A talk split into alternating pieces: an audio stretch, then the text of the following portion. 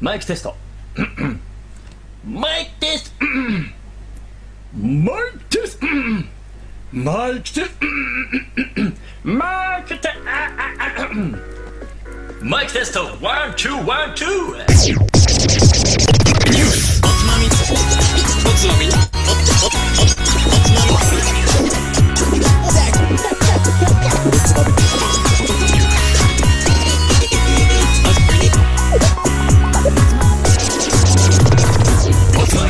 始まるよこんばんは今週のつまみニュースもおすすめの日本酒を紹介しつつどうでもいいニュースの中から好きなつまみになりそうな話題をピックアップしてゆるゆるだらだらと語り合う番組です番組は僕ハイエイとカットと誠がお送りしますあれなんか一人多い俺前回のすごいなんかテンション高かったよねあれちょっともう一回やってみるかこの番組は僕ハイエイとカットとふー誠の3人でお送りしまあれごめん俺今すいやいやいいじゃん今週も3人でシーズン2第5話11月は第5週目の放送を仲良くお送りしていきましょう日前回さらっと普通にねいつも通りとか言ってたのは俺知ってるから ねいつも通りじゃないからね、あれどうしたそうでしたうんどう、した俺いるからん 今日は、今日ゲスト来てんのかな今日ゲストだあそれもいいな えガッツおかえりゲストカテゴリーかよガッツおかえりそうだねただいままあ、先週カットねいなかったのでえ先週の放送を聞いた人は、ヘビーリスナーはもしかしたら、心配したかもしれない。そうだね本当にあの消えちゃっいなた消えちゃったんじゃないかそうそうそうそう。抹消されたんじゃないかみたいな。ありえるなあーカットクビになったのかって自然な自然な感じで自然にクビにしたんじゃねえかみたいな。やめろやめろぜひそんなことがあったらファンのね人たちの泣いねてしまうよねぜひ本当だよそうだね1億人いるから日本中いや、日本中だな。日本中だな。日本中1億人いるってそう話したさ1っき聞いたわ億人のカットファンの皆さんお待たせしましたはい、帰ってきましたね。よかったね。いいよねよかった。今回は3人でやっていきましょはう。い、やっていきましょう。はいそういったことでね、今週も、じゃあ、たい平さんにまずは日本酒の紹介をいただきたいと思います。はいどうぞよろしくお願いしますよろしくお願いしますははいい。はい今週持ってきたのは、うん奈良県、春ルシ カ。なになになになんでちょっと笑ったのいや、いえ、いえ、なんでもないです。はい。は春い。ルシカです。春しか。春、春、春季節の春に鹿です。春鹿です。春しか。はい。秋しかってやんなかったっけいやー、来ると思いましたよ。いや、俺だから、はい最初聞いた時に、うんこれはボケなのかなって思っちゃった違いね。ます。これマジなんだこれね。マジです。マジです。あししかかももは大阪でしたね。うん、うん。うん。春しかこれははね、全く別物です。奈良県です。おおまあ、はいこっちの方が鹿っぽいっていうか、なんつうんだろ う。その通りなんですね、マドさん。いやいやまあいつまあも君は先回りして僕の言いたいことをぐるぐるぐるぐる前に来やがって、この前に前に出たがるタイプだか 野郎。ら。本当だよ。ああ、そっそうなかん。ですよ。確かにね。はいうん。奈良県のお酒で言えば、まあ、はい本当におつまみです。最初の第1回に、あの、友情さんの数の森をやらせていただいたんですけど、うん、そうだね。奈良はそれ以来かなあれちょっとわかんないうん怪しくなってきたかなうん、そんな気がするうん、うん、うん。感じですはいなのでまああんまり馴染めないかもしれないねはい。うんそうだね。そんな奈良のお酒を今回は持ってきました、はい、ありがとうございます。じゃあ早速乾杯しましょうかっていう話なんだけどはい。ちょっと今回乾杯に一つ趣向を凝らしましてえ何回かに分けてやっていこうと思うんですけど世界の乾杯シリーズっていうのをちょっとやってみようかなとほ。はいうなんだそれ。うん。日本の乾杯っていうのもあるんだけどこれからさ日本酒って世界にどんどん出てこうとしてるからビジョンが素晴らしええちょっと我々も世界の乾杯を覚えていこうかっていい。うそうだね。やっていこううかん、なといううん。俺、ベトナムの乾杯の仕方しか知ら ないから。そうだねそれはベトナム会にちょっと誠にやってもらあうあ、としてわかった。全力でやるわ。まあ今回はやっぱメジャーどころから行っとこうかなっていうところでおまずじゃあアメリカから行きましょうアメリカですねカ。知ってますか乾杯あげさんいや、カットわかるはいアメリカの乾杯の仕方。全然わかりませんうわマジですか。はい。あれじゃないのあ、わかったわかったわかっはい。ルネた。ウサンェーみたいそれお前大学生じゃねえか、ただの。な。ただの大学生だな、そえれ。いや、それかなんか海賊みた いな。大学生。ええあの、ワイルドのやつでしょそうそう。タルのニュースの世界だな。うん。そんまなあんじゃま違うあ、アメリカでは、チアーズなので、の。うん。まはあい、そうだよね。そうですね。やっぱ、さ、それってやっぱり、俺はそれは聞いたことあるんだけど、うん。そうなんだ。そうなんです。やっぱでそれってなんかさ結構さワイングラスをチンってする感じそうのだね上品な感じなイメージで実はうーん居酒屋的なバーだともっとウェーみたいになるかなと思ったんだけど違うんだやっ意外とね、そこはそうでもなくて、ちゃんとアメリカはチアーズで通ってます、ぱあやっぱそうなんだねで、グラスは軽く当てるっていうあ感じが。あお向作法こうは当てるんだ一応当てる。はいはいはアいメリカは当てます。うんうんうんはい。はで、いイギリスとかだと、なんか、トーストっていう言葉を使ったりするんだけど、はい同じ英語でもアメリカはチアーズで。はーいわじゃあか今りま回しはた、この、ハルシカで、はいチアーズチューズはい。チュースウェウェーイいちいちうるさいな。お ー、でも、ハルシカいいーな。あ春しかどうですかその飲み口は今回、ハルシカは、うんえーと、持ってきてるのが、新種、純米吟醸の新種です。おはい純米吟醸の新で、酒カツさん、ラベル出していただけますかはい、どうぞ。あそうはだねい。はい、任せてください。えー、うんあ れ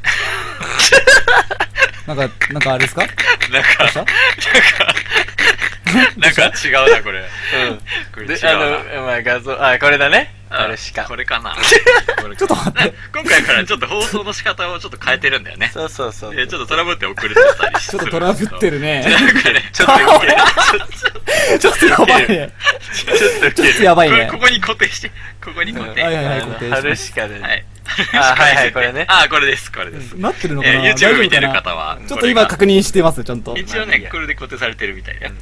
で、春しか、あのー、これまさに季節の春に、もうはい動物の鹿と書いて、春鹿なんだね。まあ、そうだね、季節の、そう、漢字はそう、はいまさにそうで。で、うんうんこのラベルも杉玉とちょっと鹿と、あのー、縁起物の飾りがついてるラベルなあんだけーどで、も気になること書いてんな。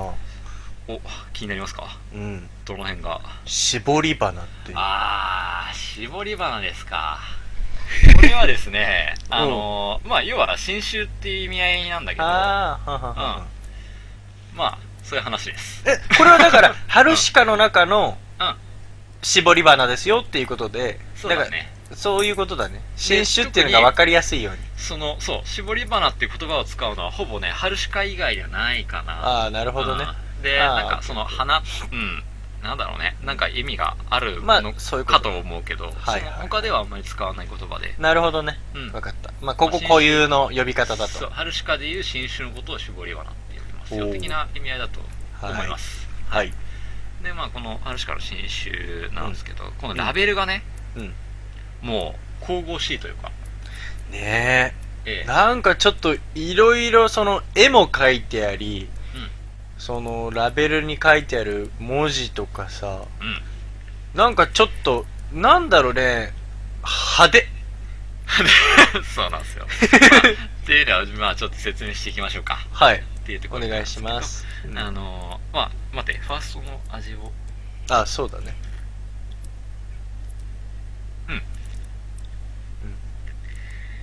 えー、っと、系統で言うと、うん。フレッシフレッシュ。フレッュ。いいシュ。ね。うん。うんフレッシュ系統で、うーん、華やかさ、うん。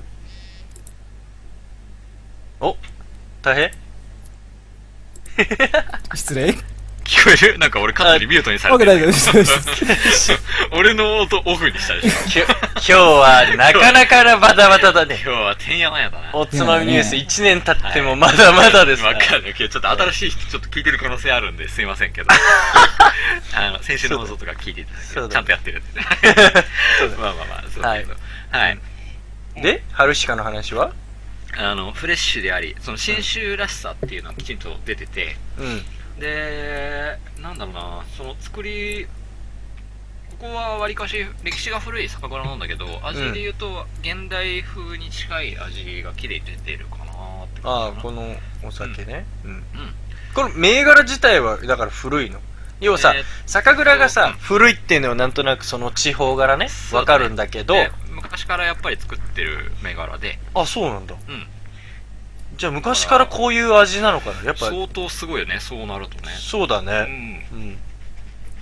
なんだけどすごいんだと思います、お、すごいんだうねん。、今風な味、おーうん、いいねフ。レッシュでずっとこれで勝負できてる、る、ね。華やかさがあるキレの良さも程よく良い、はいはいはい。うんそういういタいイじプゃない。なんかいいじゃな新い種らしいタイプだねうん。でまあ蔵のデータいきましょうか、うんまずでも奈良県なんだけどうん風の森の時にそんなに奈良県に触れてないんだけそうだね。どその奈良といえば何ですかと大事。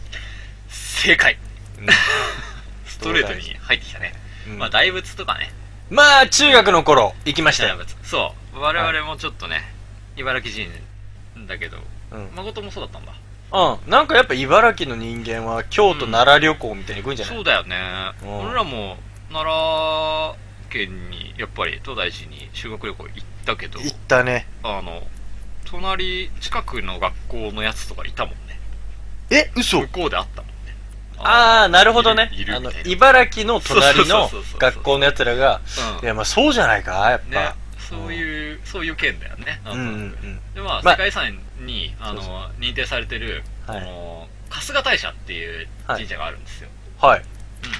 でこれって東大あの法隆寺とか、まあいろいろ奈良あると思うんだけど、うんその奈良公園っていうところの中で東大寺があってうん。えーとあとなんだっけかなあのちょっと待ってね、忘れちゃった 忘れちゃった。まあまあ忘れ話ちのゃっ中たで出てきます、うんで、はいはいはいその奈良公園というところに東大寺とかいろいろいろんなものが集合してて駅から奈良駅から近いんだけどもうちょっとね、そういううん昔のことすぎて、どういう地理感だったかなと多分覚えてないんだけど、う言ってんだよ多分行ってね。る多分行ってるところに印象が大仏に取られてるだけで、だけでおそらく行ってる行ってんだよねね春日大社っていう神社要があはるんですよ、だからあの辺歩いてたらうん、見かけてるだろうし、そうもしかしたらその踏み入ってる可能性があるってことだね。そうなんですよ、ああ、なるほどね。うんうんでそういうところがあって、まあ、春日大春の日に大社なんだけどそういう神社があります、うんうんうんで。この蔵元の今のこのお酒春鹿の蔵元はえっ、と今西うん清兵衛商店っていうんだけどうん。その今西家っていうのは、うんうもんう8世紀の昔からうん。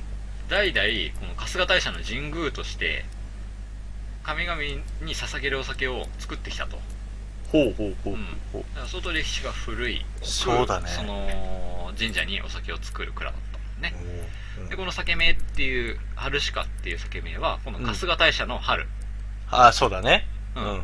とまあこの神社が神獣としておう。神の使いとしておう。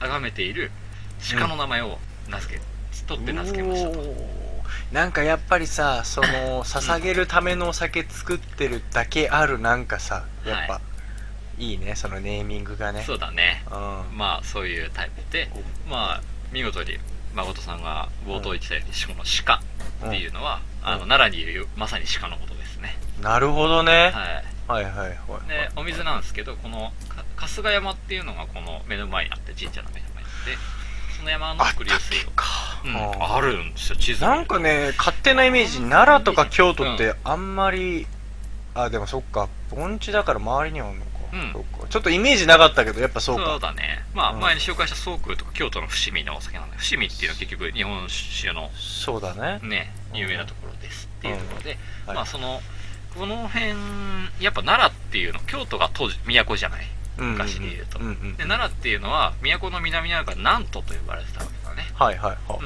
らそういうところで作ってるお酒ですっていうのは結構由緒由緒正しいタイい、プうんですね、ほうほうほうで創業が明治17年清書を始めたのがこの年だねお酒作り始めたのがえー、さっき言ってたその8世紀頃の話って何と言えばいいのそれはうーんなんなんだその正規だと結局、まあこのねお酒作り醸造はやってたけど清酒ではなかったのかなって感じなんだけど、ちょっともしくはなんかこう大衆的にというか、一般に売り出すという感じではなかったとかっていうのでうんままあたそうかもしれないちょっと違うのかな、うんだからこの10明治17年にうん清酒とみりんとあられ酒の製造を開始したっていうデータはいがはいあっはいてはいなるほどね、まあそこが清酒とかみりんとか、まあ、ちゃんと商売として始めたのがそそうこがかスそうタートかってことなるほねどねでそれまではなんかどぶろく的な自分たちで作ってうそんの神社に捧げておしまいですみたいなはあはのあはあをやってたのかもしれない売るうん売ってはいなかったのかもしれない、かもしれないという、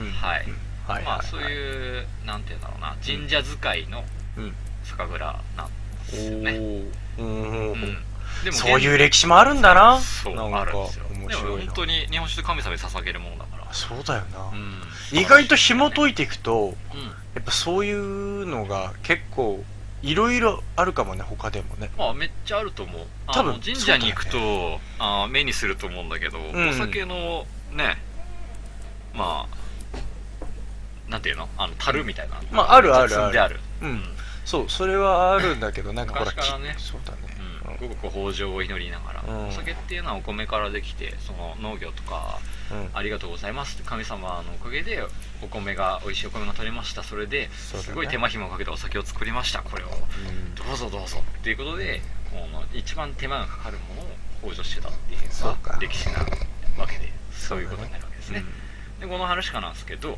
うん、うん、世界10カ国以上に輸出されておりますえそうなのうんなんかさすごい今までの話で言えば伝統的なというかなんかこう古風なイメージあったんだけどそうガンガン攻めてるじゃん攻めてるんですちょっとおとなしそうに見えてガンガンやるじゃんみたいそなっち系うんそっち系だねこれそっち系うんもうロロールなんだっけロールキャベツ系ロ男ー子ルでキしャょ、これ。ベツ系ロールキャベツ系うん、だわかるしよそ。んな感じそんな感じだね。うん結構やってんだなっていううん鹿の皮かぶった狼なんじゃないか。本当っすよいやいや危ないっすよ真珠 真珠真珠真珠真珠。そうそうそう、んまあ、あ、そそううなんだ。いう一面もあってなかなか面白いクラブあ、そうなんだ。すごいね。ってことは、国高が多いのか。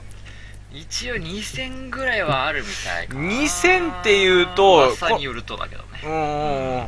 ここ最近話してた数百の話よりかは多いし。多い方多い方だよね作ってる方かなうんそれでいてやっぱ都内のとこであんまり見ないおしーまあ、うんほとんど県内消費とあとまあ海外が200国ぐらいだっていうあ話ーまあがそうかあるそうかのでうーんまあそれなりにやっぱりやってるねそう結構多いと思うよ、外に出してるはいはいはい国高だって言えばおーうんそうだね。はい、まうんあその中で結構歴史をこう重んじながらも海外展開をしていくっていうんうすごい、うん。うんまあ面白い面白いというかまあ頑張ってるから頑張ってる蔵だね。はい、うんなんだけどううんうんんうん。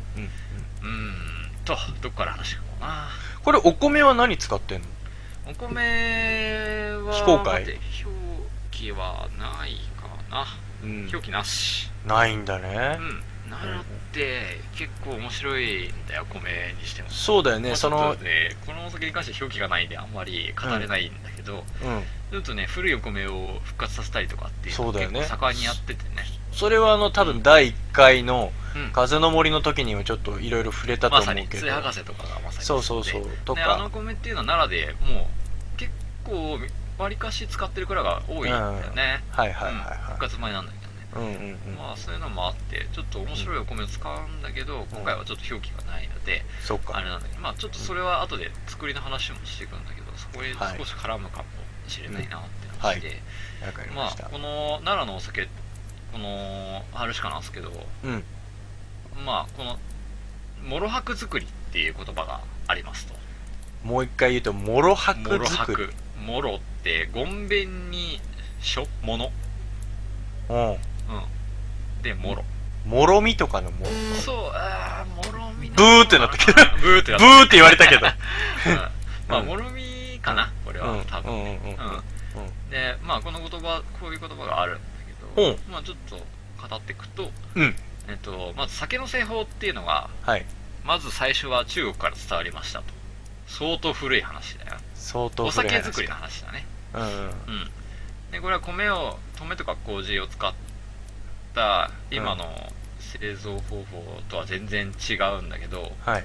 あのー弥生時代中期ぐらいには、うんこの酒造りっていうものはそもそも存在してたと言われてるんだねほうほうほうほうほう。でその弥生の後平安時代うん。うんに、まあ書物とある書物が「縁起式」っていう書物があるんですけど演技式。うん。うん、伸ばす喜び式、はいはいはい。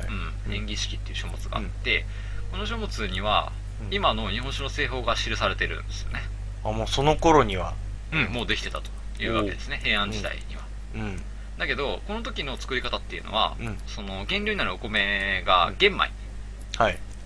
白米じゃなかったんだよね、うんお米からついたままとかやってたわけですよ、うん。うん取ら取らずにねうん精米しないで、うん。だけどその今の白米だけを使った麹米と掛け米全部に白米を使った製法ができたのは室町時代なんだよねあ、そうなんだ。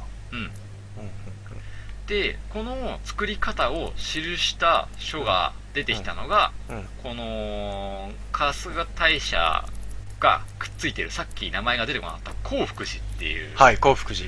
はい、このお寺のうん僧帽さんがうんこのお酒造りを作り上げたとええ言われているわけですねなるほど。まうあ、んいわゆるそれがだから現代のって言いそう方かな。今ものう今の酒造りに直結するやり方を最初に作ったのがこの興福寺のうん。僧侶なわけですよ、あ、そうなんだ。うん、うんでそうなんだっまて、それにかけてないんだけあど、うんそうな んだ。そうなんです そうなんですそうだねけに。はい。はい。そうだけにはいこの人が考案した手法なんですね、うんだからこの奈良県っていうのはその清酒の発祥の地とされてるんですねあ、それが青春。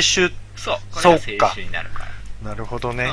うん、でこれがこのやり方が諸白作りって言われる作り方あとそれが、言われてて、うんそれまで、まうあ、作ってきた酒をはるかに上回る質がこの奈良で生まれたわけですねまあ、いわゆるその、雑味がない、綺麗まあだなって、もろなんかそうだよね。言もうたろらもろついてるんだもんね。玄米のもみとかつきっぱでやってたわけですよそれマジかって感じだけど。ね、まあそれは手間もこの間も話したけど、その新潟でねうん削ることにすごいはい大は変いはいだとかはい。まあそれは大変だと思うけど、うんまあついたまま作ったお酒を、うんその白米だけでやりましょうっていうのが、うんまあこの奈良で生まれてうんうんうん。でまあこれを飲んだまあ織田信長や徳川家康がうんもう奈良の諸白最高って言葉を残してるちゃんと書に残ってますねなるほどうね。んうんうんうん。っていうのが、うんそうこの作り方のすごいいかにすごいかっていう話なんだけどあもう大絶賛、当大時絶。賛こんなもものが作れるのかみたいな。うめえみたいな。ねそう信長が小豆安土城でうん。徳川家康をもてなす時にもこの奈良のお酒をわざわざ取り寄せて運ばせて出してるっていう歴史が残ってるんでおすめえこの酒知ってっかみたいな。そうそしたら徳川家康がそれが半端ねえなって言って、うん。奈良ざ奈良酒を持って最上となすっていう言葉を残してる徳川家康すっげえ。もうおう最高じゃんってうんう言んってるわけですねもう当時革命だったわけだね。そういうことなんですよほんうと。んでここここから生まれてるわけですね、はいはいはいもう本当にくっついてるからこのうん。うん。お寺とそうこだのね。蔵は、うんうんうん。でこのモノハク作りができたその年代っていうのはそもそもいろいろとこの作りをするためにうん。やってたんだけどうん。あの傷みやすかった酒をうん。低温でうん。煮て殺菌しましてお酵う素の動きを止めて、うん。えー、小麦の熟成香りを高めるっていう技術をこの書に残してるんだけど、それこれっってて、今の火入れの火入れだよね。まさにおこお。の時に考案されてるんですよちょっと待って、こそのうか、それで言うと、いそれまでは、火入れうんそういうことせず、そう逆に言えば生酒の状態。生酒基本的に生酒だから出せなかったんですよね外まではだから要は、は運ぶのも運べない運べないんだ。うんああ、でですよこれがどんだけすごいことかっていうとそっフランスでうん。パスツールさんっていう方がいます とこの方はフランスの生物学者でまさ細か菌。学者なんですけどおこのワインの火入れの方法をこの人が発見したとうん。これはこの火入れ技術が発見された400年後ですええ待って待って待って待って待って。あ、だから日本史の方が先だってこと先400年も先に火入れをしてた、う400年もかよ。ん、うん。パッスルさんが火入れの方法を見つけるのはこの400年後の話なんですよすげえ。腐敗を防ぐための火入れ作業っていうのうがここで確立されてた、はいはいはうんい。素晴らしい話だよね、うんだからそれだけこう歴史がある蔵、うん奈良っていうのは清酒発祥の地だっていうことをちゃんと今回学んでいただければ。それすごいねでもさそのさっき言った精米の仕方にしろその火入れにしろさ、試行錯誤がすごいのはさうん。やっぱさそこら辺にいたその大名や武将たちからのプレッシャーがすごくてさそれもめっちゃあったと思うよ。めっちゃあったと思うん ですよ。ねしかもさ、うんこれ酒の作り方、これ考案したの僧侶だからね。ね蔵の人じゃないからね。すげえよななん好かきすぎるだろお前らっていうぐらい、多うん分この人たちは酒を飲んでた。さらにそうさらにその奥深い背景を知りたいな、もっともっとって多分なってたんだとそ思うう。そうだよね多分、うんまさにそういうのが読み取れるようなあー話だよね。はこの奈良、奈良ならではの。いうんそうだね本当そうだね、うんはい。まあ、そんなわけで、この世界遺産、春日大社っていおうこの神社なんですけど、うんまあ、えーと、中富の、うん誰ですかはい。まさにこの中富家、まあ、後の藤沢らしいなんだけど、うんこの氏神を祀るためにできた、768年創設のうん奈良県奈良市の神社なんですよね。もう当時で言えば絶大な力を持ってたんじゃないのかなはい、そうなんですよ。だからうん当時めちゃめちゃ強かった。もう768年って意味わかんないんだけ ど、今、もう歴史の教科書かっていう話うんや。津波ニュースでこの年代のことは話すと思わなかったすよごいっよてねいうぐらいの年代の話なんだけどう、んうんえーっと、まあこのなんで春日大社はこの鹿を真珠として置いてるかと真実してるかっていう話なんですけど、うんうんえー、単純にそれを竹三一っていう神様がいます。はいうん。わかるかな竹三一。うんいやちょっとピンとこないそんな、はい、実はね何こ神様のこの神様はおつまみニュースで一回話してる神様なんですけどあ本当ピンとこないって言っちゃったら間違いだねこれ間ね違いだ ねちゃんと放送聞いてないんだよ君聞いてるあわのね うんうんうん、うんほら僕はね番組ちゃんと自分でやってる責任を持ってちゃん と聞いてるからあれだけど聞いてたら思い出すからやっ話ぱねして意識低いんじゃない、ちょっと、はい話して まあこれ竹三一って雷の神様、うんうん雷神でありかうんつ剣の神様、うんで相撲の元祖の神様なんですけどははいいがこの神様がうん白い鹿にう乗っんて、うんこの辺りにやってきたと。こほの神社にやってきたと。うはいいうことで、この鹿を、うんうわぁ、竹三一様が乗ってきたんだったら、これ鹿は大事にしましょうってことで、うんまあ、紳士としたわけですよ。ああ神話の中みたいな話かそうですね。うんじゃあ、この竹三一さん、誠さん覚えてないですかねもう、はいどこから来たでしょうっていうことなんですけど、どこかこられはね、この竹三一がどこから来たかは、うんおつまみニュースをマジで聞いてたらわかる。ちょっとちょっといやマジでどこから来たかどこから来たかですよ、この竹三一。どこから来たでしょうカットさんわかりますかね 無言無言聞いてねえぞ、もうあいつうん えー、どここねえのどこからかそれもびっくり。どそうこかどらっから来たでしょうって。これね、竹三一の話したんだよな。覚えてないかななんかね、金見石っていう石があってうーね。わしたちわょっとね、地震をね、抑えてる石があるんですよ。こ下下れ、どっかにこの神社出にたこの金見石っていう石があってね、この竹三一が抑えてるんですよ、この石を。あーっていう話をした下ね階があるんですよ、こ下れ。もしかして茨城だったんじゃなかったかなどこだっけかな下かも何神宮だっけかな茨城の。あの南の方の、何神宮だっけかなあれでも全然だあだから鹿島か正解そうだ鹿の字が使われてるわその通りです。それだはい。これはね、茨うわ城鹿全部島思い出した神宮の鹿。そこうのだ鹿なんですけど、鹿島神宮の鹿っていうのは、この竹三一が、うんあのー、鹿が好きなんですよ。さらっと言ったけどそう。うん竹三一めちゃめちゃ鹿が好きで、うんうんで、まあ、この神の鹿って言って、神力って言うんだけど、うんうんうん。まあ、これに乗って、竹三一は結構移動してたっていう伝説がありましたね、へこーの初期に。うんうんそれから取って、もともと実はこの春鹿っていうお酒って、新緑、この神の鹿っていう名前で売られて、春日新緑っていう名前のお酒だったんだけど、これが春鹿に改められたんですね。へえうん。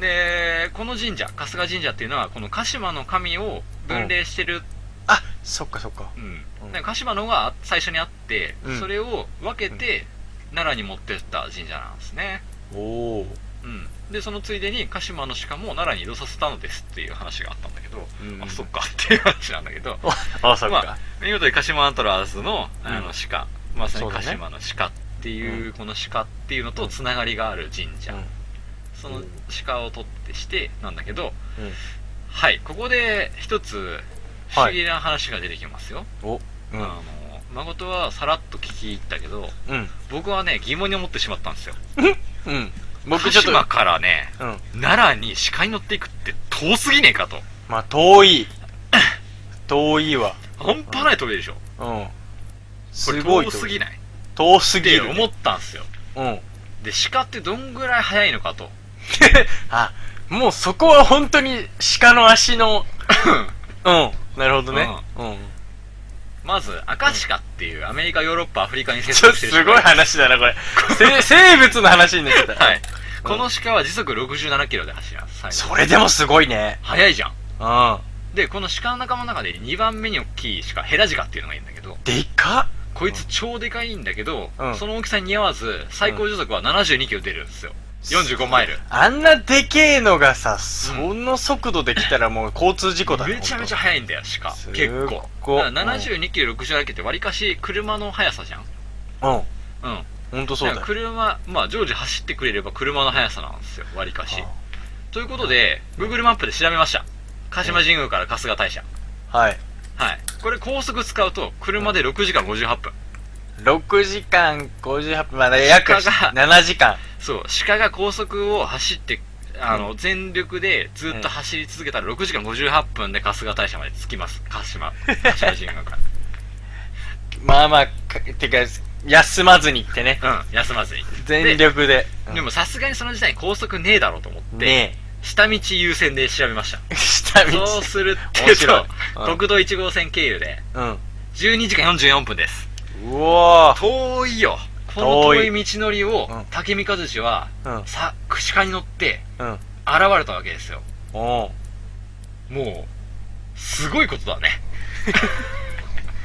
えっとねそれで言うとすごいことだわ 竹三和氏はうん神様だからうんわりかしうんヒュンヒュン移動できるのかと思いきや俺はそう思ってたよそうあえてそこは鹿に乗ってね白い白い鹿を選んで乗っうんてその鹿がもしかしたら遅かったかもしれない足がまあなんかだけど神々しい姿を想像するとトッコトッコトッコトッコやってくるイメージだよちょっとね白い方がいいっつってわざわざ白い鹿に乗って、うん12時間40分かけてまあ最速ね鹿島から最速だよこれ最速の話だからねうんもうちょっとかかってるから本来はうんわざわざうんわざわざ春日大社の創業そう創設の日にうん現れたわけですよなぜもう時間も前読みしていかないと現れらんないからね12時間そうだね40分かかったうら、ん相当時間のスケジュール管理しちゃんとできてるうまかったんだよ竹三和地っていうのはうんうんうんでこの神様はすげえ荒々しい神様なんですけど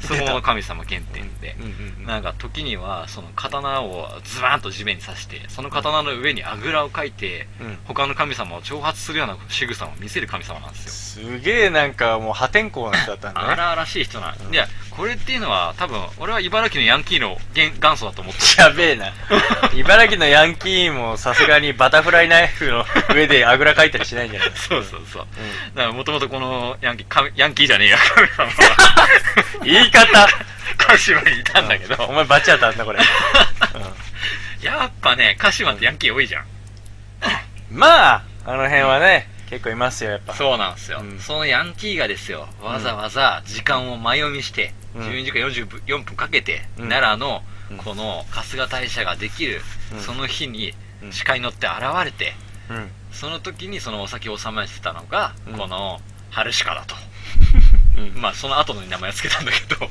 うんまあそうだうね、んそうでいう要はその姿を見てでしょそうそういう経緯で付けたお酒っていうことでちょっと茨城ともすごい馴染み深いお酒かなっていうことで今回紹介しま したと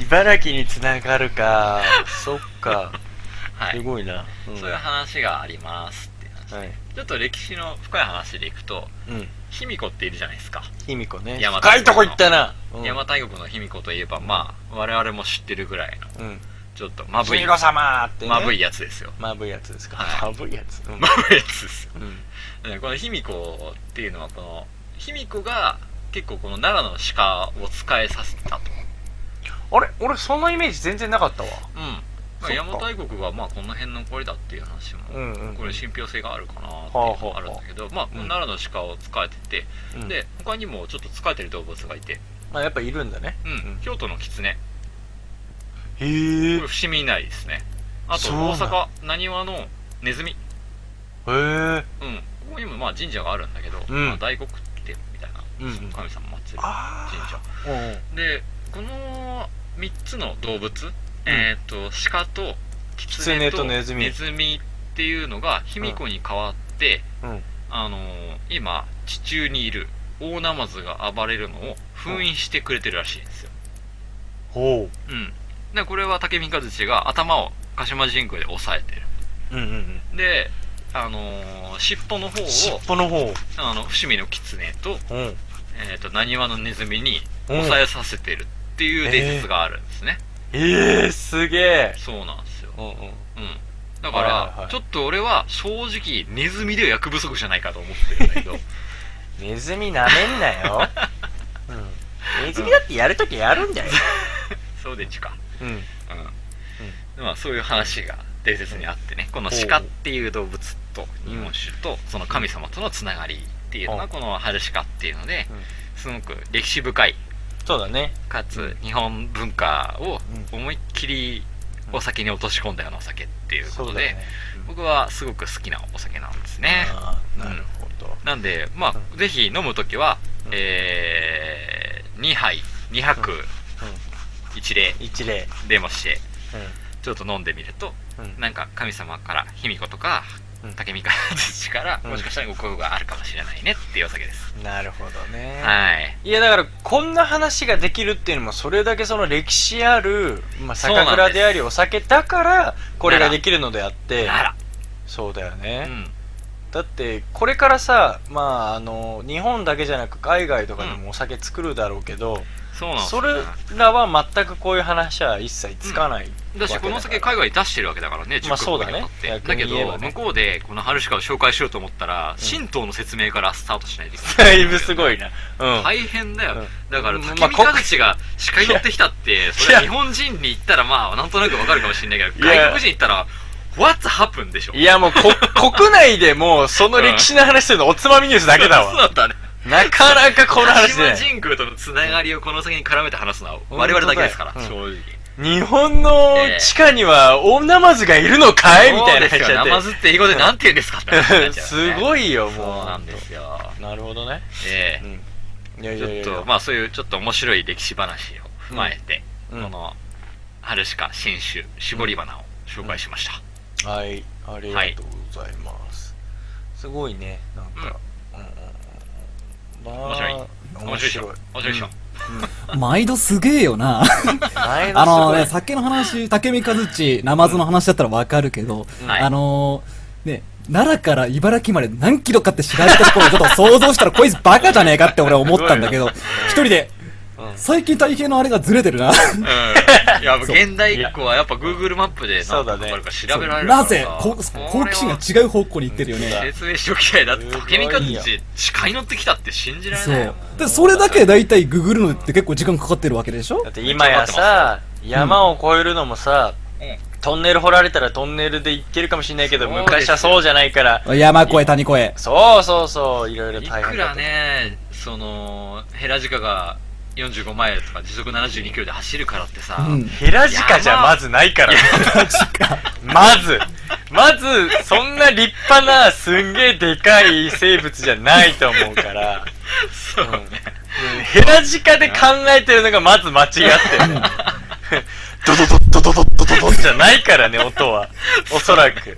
パカパカパカパパッッカカパカ。ッッカカパッカパッカだと思鹿の食べる代表的な肉食獣う。うん。って、チーターとトラと狼なんですよ。はいはいはい。で、ライオンってうん、鹿の方が足が速くて、うん、ああ、追いつけなラい。イオンはね、追いつけない。あー。ほう。だってよくさ、足の速い人さ、カモシカって言うんだよね。ああ、そうそううんそうそう。うちの母親昔陸上やっててほう、カモシカって呼ばれたらしいよか、。カモシカの母を持ってるんですね。そうそうそうそう。素晴らしい。っていうのに比喩表現されるぐらいやっぱ足の速いものっていうそうなんですよ。うんめ印象なんだね、めちゃめちゃ足が。が速い。だからこの春鹿の鹿っていうのもめちゃめちゃ足が速い鹿だったんじゃないかっていうことを言いたかったわけですよ。まあそうだね。それでないと、あの鹿鹿島島かから奈良ま来れなでい行こうとは思わないという。かかっちゃうから。なるほどね。かっこいい、ね。まあだから昔で言うす、日本、昔の日本での最速の生き物だったかもしれないね。かもしんないね。ああーあ、確かになんか。それ以だ上って早い。そうだよね。だからチーターとかトラとか、うまあ狼は昔日本狼っていうのがいたから。だけどうん多分持久力があって、そんだけ速いとかっていうのそなは。、んかね、これを調べてる過程で調べたんですけどいや、でも、でも持、久力っていう点で言うと人間が一番持久力はあるから、あ、本当にえいや42.795キロを走るのはうん人間が一番速いらしいいですやよ、、でも俺それでも今思ったんだけど、馬じゃねって思った。馬は持久力ないんだって。あ、そうなんだ。 42キロ走れないんだって。ちょっと体重が重すぎんのか。そう、だからマイルとか、まあ今日競馬当たったんまあいいや。ううん。 ん、まあ、ちょっと詳しく。まあいいんだけど。ごちそうさまです。そううん。そうなんですよ。そうなんだ。はい意外や意外。そう。マイルとか走れないもんいいけそうど持久力では人間が一番速いらしいですよ。ええほまあそーんな、春鹿を紹介しました。 は、はいありがとうございます。はい、ありがとうございました。はい。うん。今日もまたディープなマニアックな。マニアックなネタだね。お、ありなんかどうありがしたどうしたどうした画面が荒れてんだ。大丈夫だよ。なんか、ポンピンポンピン言ってんぞ。そう、今週どうしたんだい、カッツン。調子悪いけど、なんかおかしなことでもある のクリックもすごいぞ。どうしたのかクリックン俺じゃねえぞ、多分ね。あれいやこの、僕ですかこの週末どうしてたのかって。いやー、僕、ちょっとね、親知らずがちょっとね、腫れてしまいまして、ちょっとね、えまあ前からちょっと気になってはいたんだよ。でも、まうんあそこまで痛むわけじゃないからって、何放は置してたわけ生えてできすよ。てんの生えて、もうがっつり生えてますよえ。抜いたの抜いてない。あ、あるのが痛いんだ。そう。前、右側の奥歯が生えてきて、そこっちは痛かったからすぐ抜いたんだけど、上下どっち下下下下。下ね。うん。で、今回左側の下なんだけど、もう。そう。うんで、ま細かいねあ、あんまり痛くなかったから、うん。放置してて、うんまあ大丈夫だって、気にすることねえよ、つって。痛くなったら行こうと思ってたんだ。だ。うん。うん。痛くなったら歯医者行こうと思ってたんだけど、甘かったい甘かった。。や、今日の朝はひどかったなマジでそう。おまあ、太平と誠がね、うんキャッキャキャッキャ遊んで歩いてる中で、まあ否定はしないけど。うん。もう家で四つん這いになりながら ね、泣いてたから俺、今日は。マジで痛くて歯が痛いよ歯がそう痛いよ。お前バカにしてるだろお前絶対バカにしてるだろいや、正直ね、その経験ないから。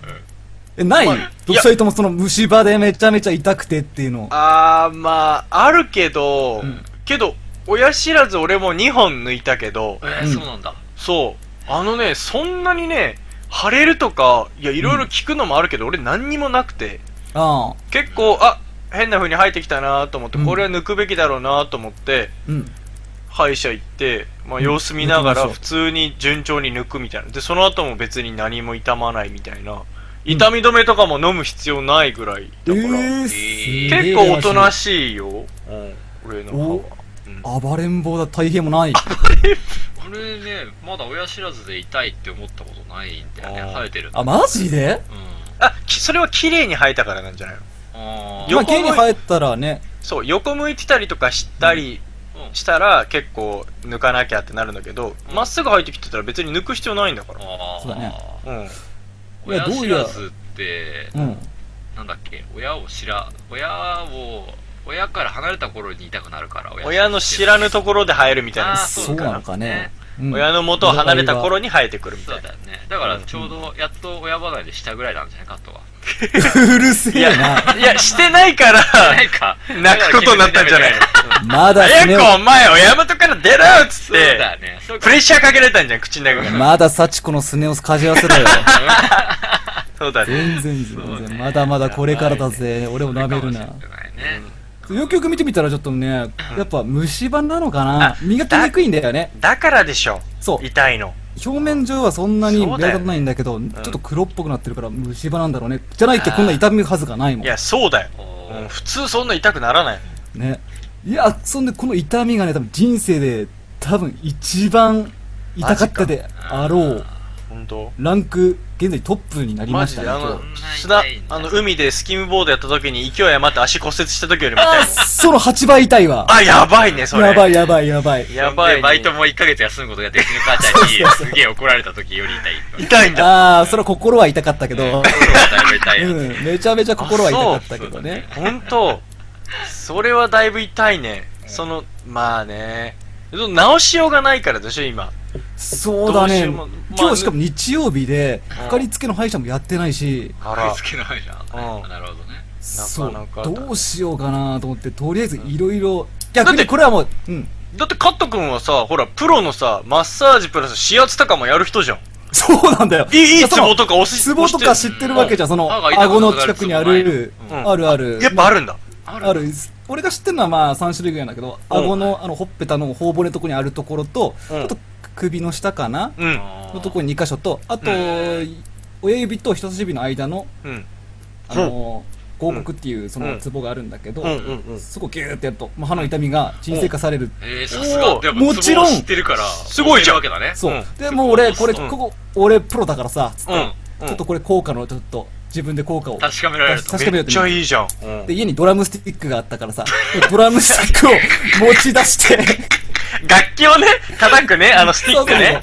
うんなんでドラムを叩ドラムスティく。ックでツボを押そうとすんだよい。けるわ。本当に痛かったんだよ。ちょっと、ちょっとあれでしょ指じゃ足りないから、ちょっと、ちょっと鋭利だっていうか、そう強そうそうめのやつで、どこのドラムだ木の硬さが欲しかったんだね。よ。そうそうそうそう。すごいね、ドラムスなティんでックドを。ラムスティックでツボを押すんだよ。うん いやーもう、いや、でも効きそうだよ。もう押してる時はね、あ、ちょっとなんか効きそうな感じはするけどおーお、ーもろ刃の剣ね、押して離した瞬間、その、何クソっと言わんばか りに、いえ剣じゃねえよ、ドラムスティックだもん。や、もろ刃そうだのね剣なんだよ、そえれが。もろ刃のドラムスティッでもねク。えよ。いや、さらに痛みが増してやってきましたよ。だからその、押してる間はいいんだけど、離して一気に血がブワーって。そう、流れちゃったからだろうね、きっと。逆効果じ ゃん、それ。いドや、ラムスもティうッ、クがうん悪さしてるわけですう。ん。もう本当にもう何も考えられなくなりまして、もう、その後ずっと気候でしたよ。四つん這いになって、ずっとゆっさゆっさ左右に揺れてみた り、一日中、そう、朝から晩まで、そう。今日、一日。いや、今日一日中じゃないんだけどね。うん。そう、午前中やば。で枕のピロケースを外して、頭にかぶって、えー、えーって叫んでみた り。し、母ちゃん見たらびっくりするわ。本当だよ。元親離れどころじゃねえよ、もう。で俺だったら祈祷しかなんか呼ぶわ、もう。 エクソシエスクソシストだよ、もう。本当だよねあ。あ祈祷師呼んでほしかったね。やばいなそれ治るんであれば。もう何回謝ったことか、その虫歯の神様に。ト。よ ごめんなさい、ごめんなさい、ごめんなさい。本当だよ。そうだね。竹見そ和う。樹で、ここでなんか、今うん日おつまみニュースだしなと思って、うわこの痛みに、前あれ、風が、風にあ辛いのあの辛いので直した話。自分、自己流のその直し方ね。そうん。う、もういろいろ歯にも、はい、歯そうそうそうの痛みにもなんかちょっと試してみたの試してみていろいろ。すごい前向まあきそで。の、うん。ツボ押しはダメだったんだよな。いや、それがダメだったよ。うん、そのぐらい、もう末期だったんだドラよムスティックやったからじそうか。ゃないかな。わかんないけどな。それだドラムスティックつぼしに使うやつ初めて見たよ、俺。え、他になんかでも試さなかったのまあ、氷を食ってみ、氷はすごい効いたね。そのえー、逆になんかるキーンってしそう。しそう。いや、もうそんな次元の痛みじゃないんだって、もうすまあででもに。冷やすのはいいかもしんないね。うん、まあ、それでごまかし効いてう、んで、その氷がなくなった時の、どんどん口の中が温まってくるわけですよ。あ、またじわじわ来ちゃうね。うで、またもうそのだから痛みが、辛いなぁうんそう、さらに倍になってねう、わ痛みが増して帰っていくやるもうんで。売買ゲームでやばいことになってるよ、うん今。で、今日家の氷全部食い尽くしたから。いやもうすげえな体調悪くなるな、それ。すごい。まあ、あとは、あの、ロキソニンってあるじゃないあ、痛み止めね。そううんまあ、あれ、普通に飲んで効かなかったんだよね。1錠、うん、 2錠、そこらでは。うん、で、それをちょっと砕いて、うん。ね、歯磨き粉と混ぜて、うわ、もうだからもうおかしくなってんじゃん、もうそう、だもかうら。、この痛みがなくなるであれば何でもする ぞと。やばい、やばい、マジで。うん。それでゴシゴシゴシゴシ磨いうて、ーわ、もう、もう塗り込むみたいなそうか直接幹部にそうそうそうそう。いや、もうちょっともう人間って痛みに支配されると変なことしちゃうんだね。そう、気候に走ったと思って、本当うにわ、。怖っ。怖いわ、話。まあその結果また痛みが倍、もうそのなんか漢方を刺激したんだろうね。うわ痛みがうわもうだか1.3ら倍ぐらいになって帰ってきて、もうもう本当に最悪。何そうそれ、もういいよまた四つん這いでピロケース被って発狂だしけてど、。それ何つ、何毎回やらなきゃいけない儀式なんなのそうなんだよ。いやもう叫びたいからさ、もう、えー、えー、っつって。 あーいや女女性の妊娠ってこんな感じなのかなとああ、そうかもしれないいや、何体験してんだなんよ。なら、もっともっと痛いかもしれないかでら、さ。さらにもっと気候も、それじゃダメだ、もうこれはもう本当奇抜な考えしかないと思っうて。ん。うん。もう人がやったことないことをやろうと思ってうんうん、あのー、下になんか薬をわさってたんだよ。うん。そした何らあかの、虫聞くやつはないかと。なんかなんか気がつないかなと思って、鎮痛作用のあるやつ。うん。そうしたら、あったよ何金柑アンちょっモニとア待っじてゃん。。嘘あでんしょまり。その金柑をまず、ほっぺたに塗るんですよね。ほっほっぺたに塗るね 。ちょ、ちょっと、安心した。なんか、遠方射撃みたいなそうそ感じうで。そうそうそう。うん。で、それをちょっ浸と、透させようとして んの直接れを何ちょっとマジいけんだけど行くのかと思ったよ。俺はそうそうそう。あ、それだよ、まさにそれで。えそれ、まず、嘘ほっぺたにやるだけでは全然効かなかったんだよ。そりゃそうだろうね。よしあの、虫刺されってなんか そりゃ、これそうだ麻痺す るから、この皮膚が麻痺するから、うん。効き目があるのかなじゃあこの歯も麻痺させてくれるのかなと思って、歯ブラシに、ダダダダダダマジで幹部に塗りたくってやりましたよ歯ブラシに金。柑を塗ってうん。。歯磨き、歯磨き粉代わりに金貨を塗って、そううん磨いたわけですね。磨いたわけです。はいや、痛みが1.8倍ぐらいになりましたよ。い。 そこ2倍でいいんじゃねえかな。いや、にうん、1.8倍だった、あ れはち。ゃいちゃい変な数字。いや、いや、もちろん四つん這いでピロケース。ス です。うん、だからそれを何回もやっていく。まあ、全然効かなかった聞よ。いたのもう聞かなかった。聞効かかななかかっ。ったた。全然ダメ。はい、ただ痛真似みが増しないでしくだた。さい。はい。真似はしない。良い子は真似しないでねってそう話だね。あとは極めつけの日本酒ですよ。で酒を飲めば、うん。ね、まあ、すべて酒ね。百薬のね、長だかなんらねていうなんてそうそう、言うじゃん。そうもうなり大ました変が。いいわけですよあんなもの飲んだらより血行が良くなっちゃってズキズキす るでしょ。ああ、もうダメ、それ死んだもう。何をする気もなくなるぐらいにもう、テンションがダダ落ちになって。でも今落ち着いてるのはさ、もうそこでさ、もう、虫歯も嫌になるぐらい、なんかもう力使ったからもう寝てんじゃないの虫歯たち。虫歯側も嫌だよね。なんかもういきなりさ、金管塗られたりとか さ、なんかこう。ロキソニンを砕いたやつ練り込まれた りさ、かと思ったらこい虫歯も嫌つだわ、こいつ酒飲み始めたわ、みたい そうな。ああ、もう散々だったよ。俺ね、うんこの年になってこんだけ泣くとは思わなかった。マジで痛みで泣くって、やばいねほんと何年ぶりだろう。なかなかないよ10年来だろうねなん。かネガティブな話なんでちょっと明るくしてくださいよ。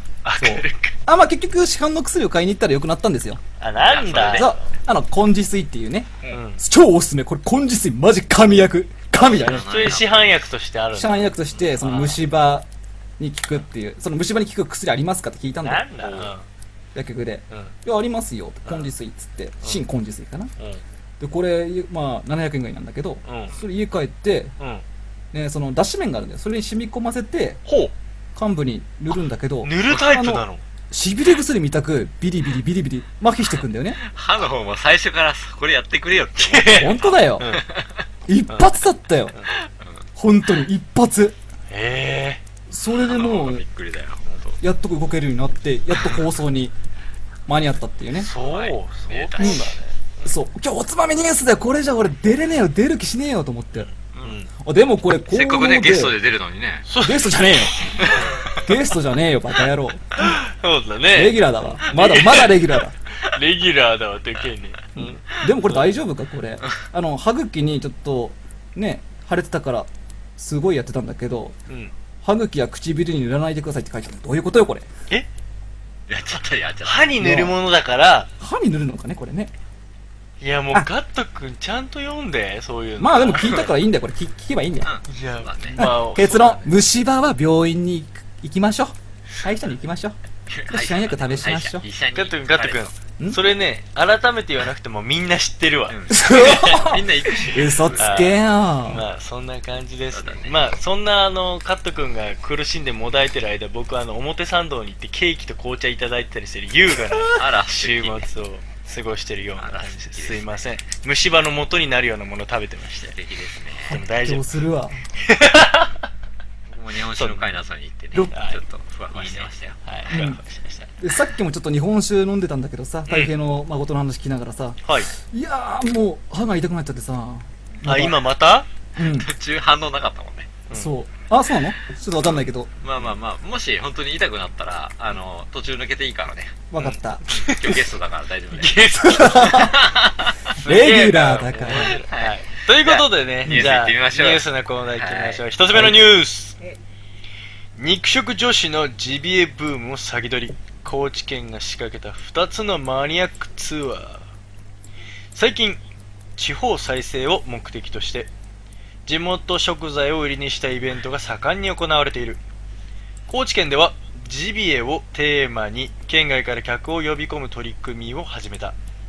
県の地産外商公社が運営する旅行会社エクストリームトラベル社が実施したのは漁師になりたいカリガールとジビエを食べたい肉食女子向けのマニアックなツアーだったというねはい。ほう、鹿にかかってるじゃないはい。だから、神の使いを食べちゃダメそうだ ねっていう話なんですけおど、うん僕、実は先週食べてきまして、鹿。前の鹿肉パーリーしてきた。いいな、ずるい。はい。そそれれとある和酒居酒屋で、ううんん。うん。鹿肉のたたきが出てきて、あー、懐かしいな食べましたね、よ。まこと。あまあうちらもエゾジカのハンバーグ食ったからあそう食べねたよねそうそうそうだよねそうワイルドそうそうワイルドだからハンバーグとかにしちゃうと多分、その味付けが出てきちゃうからわかんないと思うんだけど、うん叩きだと結構、割かし生に近い状態で出ていきたやまあそうだねあー美味しかったんだよ鹿肉鹿なのかあが。ーうん、このカメラ使いで申し訳ないけど、うほんんとね、鹿肉うまいじゃんっていうのがあって、うん、うちらも食った時そんななんか獣臭さみたいなのあんまなよくく言てうんだよね。どっちかっつうとなんかそう獣臭いんじゃないかって言ってうん言うんなだんけかど。好奇心で食べたようなもんだしね、なんかね。うん、ローストビーフと変わんなかったよ、本当に。本当に臭みないんだ。ほ臭みなかった。生肉でも全然なかったうん、なかった。鹿ってだからそういう叩きとかで食べていいやつなんだね。まあ、ね竹見和地は怒るかもしれないけど、まあ、まあでも、竹見和地と戦いながらも、やっぱ食べたいぐらいの味わいではあるね。うん。あーこれでもさ、本当そにのジビエブームみたいなのはさ、うん俺結構最近の話じゃなくて結構前からなんか聞いてたな。えー、そう。結構都内でもそそれ出すお店とか普通にあるし。こう増えてるんですそうそようそうそジうビエってこうの、んまあ、獣食というかねう、うんん。うん、イノシシとかさ、うんうんまあ、今回のニュースで言えば、まあ、それをまあ食べに行くというか、より狩る側みたいな、うもっと野生的なツアーの話だかそらうだね。ねあーまあ、その都内的な話とはまたちょっと違う。はいはいはいはい、例えば、まあその、ねね、そうだねハンターでしょそう、罠を仕掛けるやり方をこうね、聞いてみたりといか、いねキュンキュンしちゃうねこれあー詳しいよ、俺そっちの方は。そキュンキュンう、そういうことを、そうなんですよねうんこれなんかね別なニュース俺このニュース選んだのは俺なんだけど、うんうん。あの別なニュースがあって、そえっちではそのジビエって結局鹿って害獣なんですよえ。まあ、そうか。そうね。畑を荒らしちゃうとう、うんん。で今までまあその狩り漁をして、うん、まあ、殺しはするんだけど、うん、うん。まあ、結局その殺した鹿をどうするかっつうと別に食べるわけでもなく、うんまうあ、ん捨てられてたわけですね、まあ、あうん、あー、放で置そね。れが結局このジビエっていうものがだんだん定着してきたことによって、そうか。うんうん。食材とかこのこういうなんか魅力のある商品として出せるようになったっていうことがうん、かなり画期的と、うんまあそうだろうね。まうあ、す捨てられちゃうぐらいだと食べた方が全然。そうだねそうなの、うん食べられるの食べた方がいいじゃん、うんそうだね。うんうん、そういう話ですね、うん、なるほどねこれはちょっとつもり的に推したいなと押したいね。で今回もちょっと春しかやるし、ぜひということでねじ込んでいただいたあんな神聖な話をした 後確のかに。後にね、そうそうそうバチ当たり目獣を食うみたいなそうなんですよ、まあねでも、うんいやだからこれで言うとまあその高知県とかは、うんやっぱりその一人でも多くの女性に漁師になってもらいたいみたいなああーことを、まあ、結構ある意味このツアーを組んでるんだけど、まあ、採算とかを度外視して、うんみんなその興味を持ってほしいみたいなあーレクチャーとかもしてみるどうですかい誠さんやどうですかいや 僕はあの正直、まあ、知ってる方は知ってると思いますが、あの僕はあの茨城にあるあの銃砲火薬店とかに出入りしてた経験も あるんだ、で母ちゃんにめっちゃうんまあ、泣かれてあな泣たかもれてそうやめたっていうそうそうそう泣く僕僕が泣く泣くや諦めたっていうだから僕本当はやりたか両ったんだよねそう猟銃持とうと思ってたんであ。うん。いや、俺もすごくいいと思うよ、それは。ううんんもうそこのね鉄う砲屋ずにうずしちゃうんじゃないうずうずだようんもうだってここの写真に載ってるようなおっさんとかと普通にその鉄砲屋でストーブ囲みながらイノシシの話とかめっちゃしてうん。仲良くなりすぎてうん鮭取れたからお前にやるよっつって鮭一匹もらっ たからね家まバでイト行っ先てバイト先ののすげそえうな店長に居酒屋でさばいてもらってだって俺一人暮らししてんのにさ一匹丸々だからね頭から尻尾まであるから うん。さばけないじゃんそんなの切り身じゃないからさばけないさばけないかそらうだよ店な長にお願いしてさばいてもらったよはい、うわぁ。もうもうもう1週間ぐらい鮭のちゃんちゃん焼きで過ごしたよ、俺もう食べるの大変大変みたいうな、わうん、 しかもそさっかなんかこの鹿肉とかってカロリーが低いんだよねあのおヘルシーなんだ牛の4分の1とかすごいヘルシーでまあじゃないかな、そうそうなすのごいうーんんヘルシだーとなん思ですういやなんかだから特にそのジビエっていうとどちらかっていうとその野生の肉だから、うんうんその閉まってんだようんすごい山で生きてるから閉まってんだよ、うんまさにそううんまあその時期で油乗ってくる時期とかもあるかもしんないけど、うんう基本やっぱ締まった生き物だから、んうんもまあ肉としての質でいうとあっさりしてる感じなんじゃないそうっすヘねルシーな感じか。そうそうそうだと思うよでもこれ、狩りって言ってもどこまでやるんだろう。そう俺も結構あの、罠とかには詳しくて、うんそう、月刊サバイバルマガジンとかそんな感じで読んでたからさ。すごいねそんな月刊誌があるんだねま うあ、すまあ、その、あれはやっちゃうんだけどはいはいもはい、その、ワイヤーの罠だったり、そのやっぱあ量、うん鉄砲でバーンって撃つ量だったうんり、いろいろあるわけだ。うんで、この、結構俺ね、この罠の量って結構残酷なんだよ。まあそうだねそう。まず毒、的なまあ、引っかかるとするじゃん。うんその罠に。うんうんで、あ、鹿取れたって言ったら、すかさず、その、ね、棍棒うんで頭をほうバカーンってやって、うんあ殺さなきゃ気絶させるとそう。うんじゃないと、足を、あの、千切って逃げちゃうから。ああなるほどね切っちゃうんだ自分がそう、手負いの鹿を逃がすことになっちゃうから、それなるっほどねて、そのあそれは鹿もそかわれいでそうだし、そうだよねそれはそれで生きづらい鹿になっちゃうと、あそうそうそう。あだからこれは、そこまで見せ、やるのかなっていう。弱肉強食ですねう。うんんなるほどいやなんかここの今回のツアーで言うとレクチャーぐらいだから、実際にその鹿がどうなってるとかっていう、うんうんうん生々しい映像とかそういうのは用意してないわけだよね、うんはいまあだからし罠のかけ方はこうだよああだよって言った後にすぐにそのバーベキュー施設で、うんまあうん、鹿とかイノシシまのあ取ジれてるビエやをつね食べるみたいな流れだから、ハンター。そこはさだってさ衝撃的な映像すぎてうん、それした後に多分食べれ食えなないいし食えない。かつそのハンターになりたいっていう気持ちを持って帰れないその日全部の情報をバーンって入れちゃったらそうだよそうだねね。まず興それ味はや持っっぱりてもらわないとね。うん無理だと思もう血抜きとか絶対できねえもんな。う、うんいやーそうだねうんまあ。なかなかだよ鶏ですら俺難しい、できないいと思う。やていうか、もう俺はもう本当無理だね太平はできそそうだけどな。ういやーできますねできるで しょ太でき平るはかできるでしょ今の流れ、うん、いや僕はうんいけますねいやだから俺なんかはやっぱその銃猟銃持とうと思って結構いけいけって思ってたけど今思うとやっぱそこまでやるっていうのがもう浅はかだねなんか釣りに行ってさ、あの外せないとかさ針外まあ、そうね。はいはいはいはいうんもう何言ってんすかって話だよねって思それで釣りがし守備とか言ってんじゃねえよってうねー。ん本当だよねうんねそれはまあないねぬるいいやあなたが強すぎるんだよ本当にそういうのに対してそうなんですけどでも鹿に関して言うとうんちょっといいですか、はいはい。僕は「もののけ姫」っていう映画がすごい好きでねほはうい。僕も好きですよ。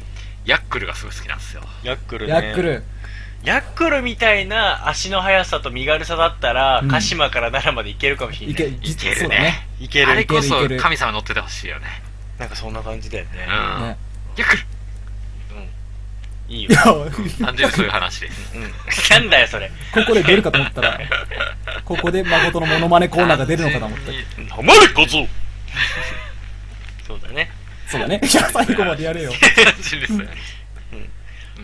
まあ、まあでも、い結構都内では高級食材として扱われるものなんじゃないかな。まあそうだろうねと思ってでもそんなに出てこないよやっぱりうん。まあだからそんなに出てこないからこそ、はいうんなんもうか季節も限定的だと思うし。多分そうあの、うん漁をしていい時期とかっていうのも結構限られるからだよそうだよねやっぱ冬場なのかねで。その鹿ジビエ料理っていうのは結局もともと欧州ヨーロッパとかですごういん貴族がねやっぱり漁をするじゃないですかほうはいはいはだうんい、からそういうなんていうの高級食材うんなんだよね、うん貴族がたしなむようなそうだね、うんだからやっぱ値段で言えばどうなんだろう多分高いと思うんだけど、そううんだってだけどうんそう日本だとあの結局食害争うじゃない鹿とかイノシシが、うん畑うを、ん。うんうん。で北海道これは別のニュースなんだけど、ううんん。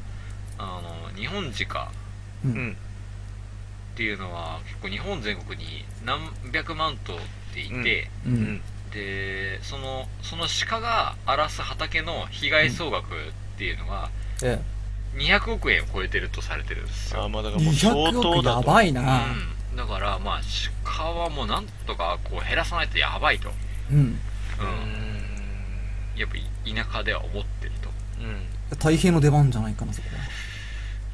なんか鹿ハンターみたいになるとなんか鹿の敵みたいで嫌だからヤヤックルに嫌わ嫌われたくないからじゃあ誠も夢を追うしかいないよ。やでも本当にそのハンターっていうのってやっぱすごいいまだにやっぱ求められてんだよねすごいやっぱそうかわ若い人とかすごい好きだから俺がその、うんでお店にどい出入りした時もうん うん。おもう嬉しいみたいなえあこん若いな人が来てく若れいてやつとはこの話ができるのがすげえ嬉しいぜひうんなってほしいみたいな話はすごいあったよでなんか、うん、もうなんかすすごいね喜ばれた歓迎ムードだったよおー。うんだからいろいろ教えてやるよみたいな 感じでなんかイノシシの牙のストラップとか見せられたもんうわー、いいねいいじゃん。かっこいい。ワイルドじゃん。ちそょうそうそうそうそういいじゃあねこのおつまみニュースを経営して人を集めますかっといいんじゃないハンター募集そうハンター募 集誠のだか夢も叶うでしらょ。で多分もしかするとうん。あの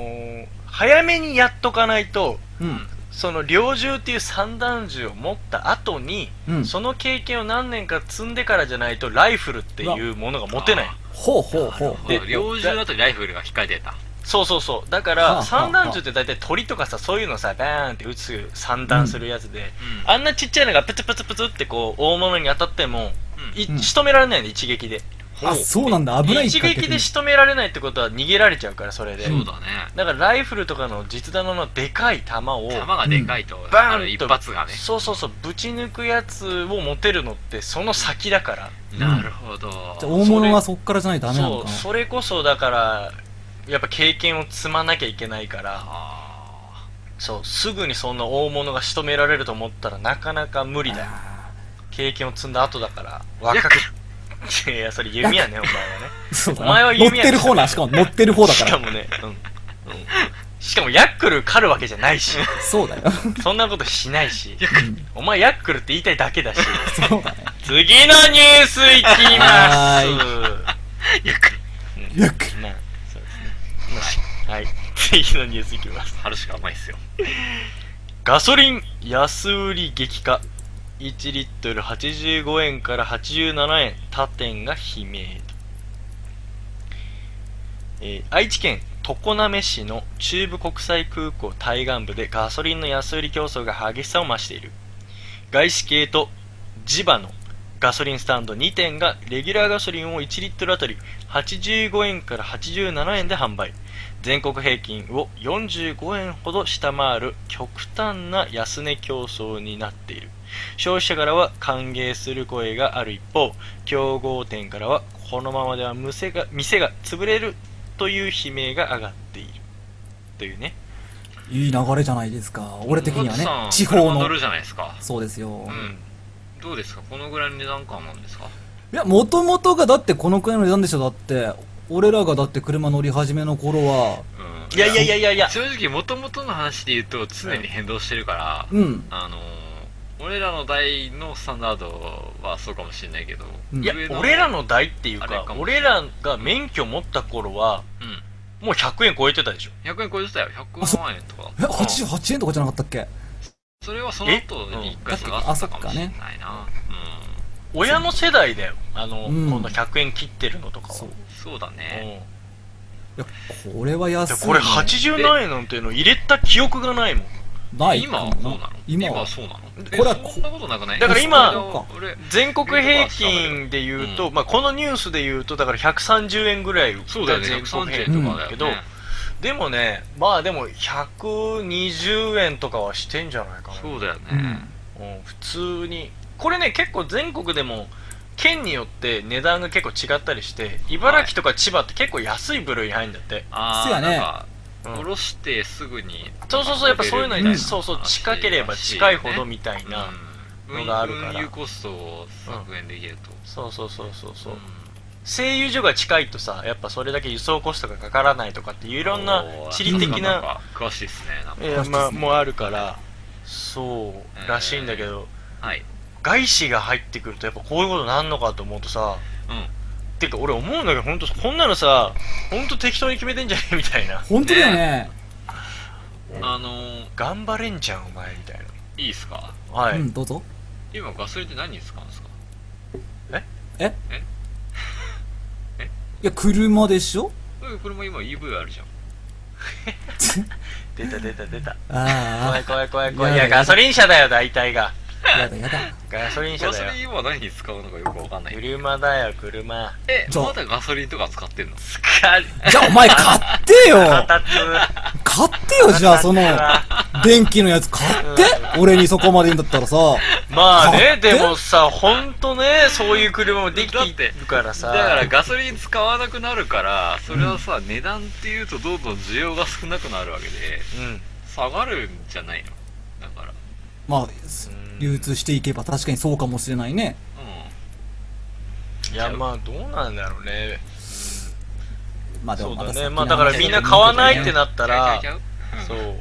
下がっていくだろうけど、逆に今度売れないってなって、はい需要がないってなると、なんか、また V 字になったりするのけかどなあが、もう単価がね、高くなんないとやってらんねえと。わかんないけどさ、そんなやっぱりガソリンはそれは使うでしょいっぱいね、なんか、一時期アメリカでシェールうんっていうのはいがすごい話題になった時が、あれ今どうなったのあれあれもうね、大失敗に終わりましたよ。あそうなえーんだ、ダメだったのっていうのは全然話聞かなくなったもんね、ね。そう。やっぱりガソリンの方が、シェールに対して負けないように値段を下げたから。うん、うんうんうんうん。張り合えるようにはいはい。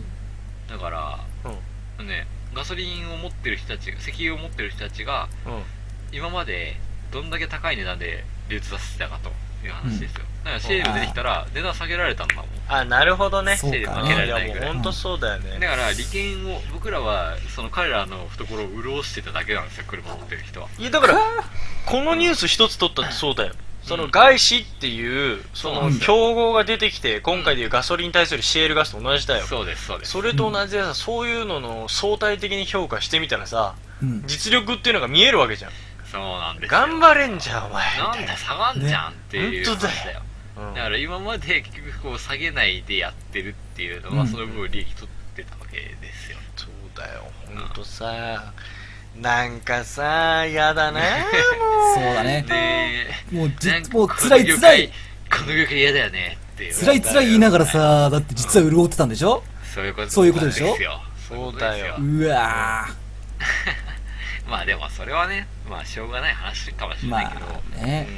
うまあでもこれで一番結局ガソリンで喜んでるのは結局サウジアラビアとかその向こう側、中東の、はいはいまあね採掘地ん帯とい産出う国かだね。産出国なんだけど、なんだろうななんか悔しいよね悔しいね。依存してるのが嫌だうんまなあ、だから僕は EV ガンガン押した方がいいと思いますよいや、まあそうね。まあ確かにね安くなれば。うんいやだって本当そ依存度が強すぎたら本当にそれによって戦争とか起きちゃうからねねそう左ね右されすぎなんですよガソリンに うんちょっとそれはまあ悲しい話ではあるんだよね、うん、第二次世界大戦がそうだもんな、だってな。もうなんかもうししまあ、大体がその資源の取り合いだからね、うん。まあねそもそもが中国っていうのはその価格が落ちにくいって日本は資源全然ねえもんな。にまあ島国だけどね、うん、でももううちらにはほら日本酒っていう素晴らしいものがあるからそうだ、こればっかりは譲れんよ。確かにそうそだ。れで言えば、うん、え、最高っすねありがとうございます失礼いたしました、もう、まこ、もう太平のガソリンだから、これはな。うん、そそううだだねね、そうだね僕にとっては日本酒がガソリンなわけで、そうこれそがれがリッターいくらとかって値段がこう上下そうお前、それが安くなったら嬉しいだろ、だって。気が気じゃんいやそれは一概に言え ないのじゃあ、そうだまあやっねぱ。そのテンションになると思ったわ言いたくないなと思ったわそうかそれそうなると思ったそうですようん。だってそれは作り手を知ってるから でしょそうだね。そうなんだよね。 そのだから逆掘に、って出てきたものだったら、うんそんな言わないかもしれないけどこれは掘って出てきたものじゃないから日本酒はううんうんん。そのもう技術が技術点み たいなまあ、お門違いだろうな。それはやっぱオープニングで話す話だからここではちょっと置いとこうかなそうだねそうだ。 そうだな。 まあそれで言えばやっぱ全然違いますよやっうんぱガりソリンねとはちょっと違いますようんでもガソリン安くなってなんかいろいろ車で行きてえなと思うねそう、旅行した結いな構それがネックになって行かないとかっていうのも、まあ、実際自分なんかあるよあるよねあるあるそれはあるね確かにあそれ面白いね確かに結構ガソだからリンが安いとこうお出かけしたくなる感じ、うんやっぱ、確かあにのなんか気兼ねなく、まあ、例えば高速代もそうだじゃん昔民主党がさ、やったじゃん一律1000円みたいなとこもさ、はいはいはいまあ嘘かまことかバンバンと人がさ観光地に行ったりとかしたとかって、うんそうだね経済を回すとかってさいろんうなん波及効果あると思うんだけど、まあガソリンもその一つじゃないのかまあそうだねなうん、やっ安けぱれりば旅行に行こうとかそう遠くまで出てもそうそうそうガソリン安いから今だし、うんチャンスだしねわかかるんってそ思う環境がどうのこうのって真面目なこと言い始めたらいろんな影響あるかもしれないけもどう、はいうんまあやっぱり安けりゃなんか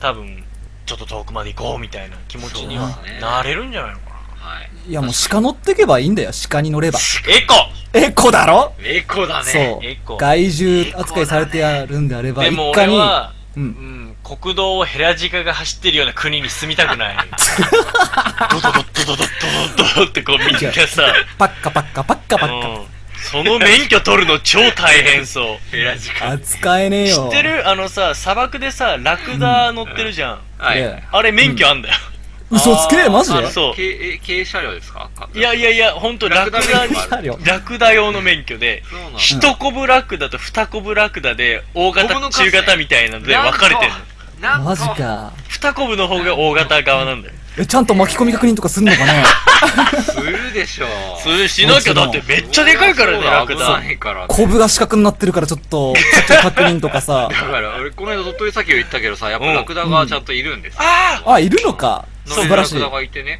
うんでも、うんいやーここのいや今日は暖かいんでよかったんですけど寒かったら出し出さないんですよねって言われて、えあなんで寒い日は乗れないですよなんかラクダ寒いの嫌がるのラクダが元気じゃなくなっちゃうの動きたくないはいはいはいはいだからラクダをだからどなんていうの移動手段に使おうと思っても寒い時は動かないからねこの時期やばいじゃんうんえ。うん。あじゃあ砂漠もやっぱりさ夜になると気温が一気に下がるけどその時ラクダ動いてくれねえんだろ歩かないじゃない寒いあーうん日中も寒いの同じ日本でも、その砂漠っちゃ、鳥取砂漠は寒、あったかいの鳥取砂漠鳥取砂砂漠、砂漠漠、お鳥取砂漠、おさっ前きその。れ怒られるよお前ごめんなさい。砂丘ねまあ盆地ならどうだったら寒いかもしれない普通にな普通の雪は降る気温よなんかあうんあそこは冬じゃはないだって、んねさ砂丘も雪で埋まる時があるらしいですよあ寒ーくてねあれちょっと話変わるけどあれ砂丘ってさ、作られてるもんなんでしょああなんか言いますね天然のものじゃないのあれ言いまっせんて。でしたよほっといたらどんどん草が生えてきちゃうんだってうんマジか、幻滅だわめ。っちゃ抜いてんだってあれあれ、作られたものなんですかまあそうらしいややいやめちゃめちゃ良かったですよめちゃめちゃ良かったで片付けるなよ。めちゃめちゃ良かったですよらしいよ、ううんん、だから何を信じているかわからないねもう本当に、うんすごガいいいよソリンの値段もそうだし鳥取砂丘めっちゃいいよそ はいということで、はい急ぎ足で次のニュースはい、う。はい。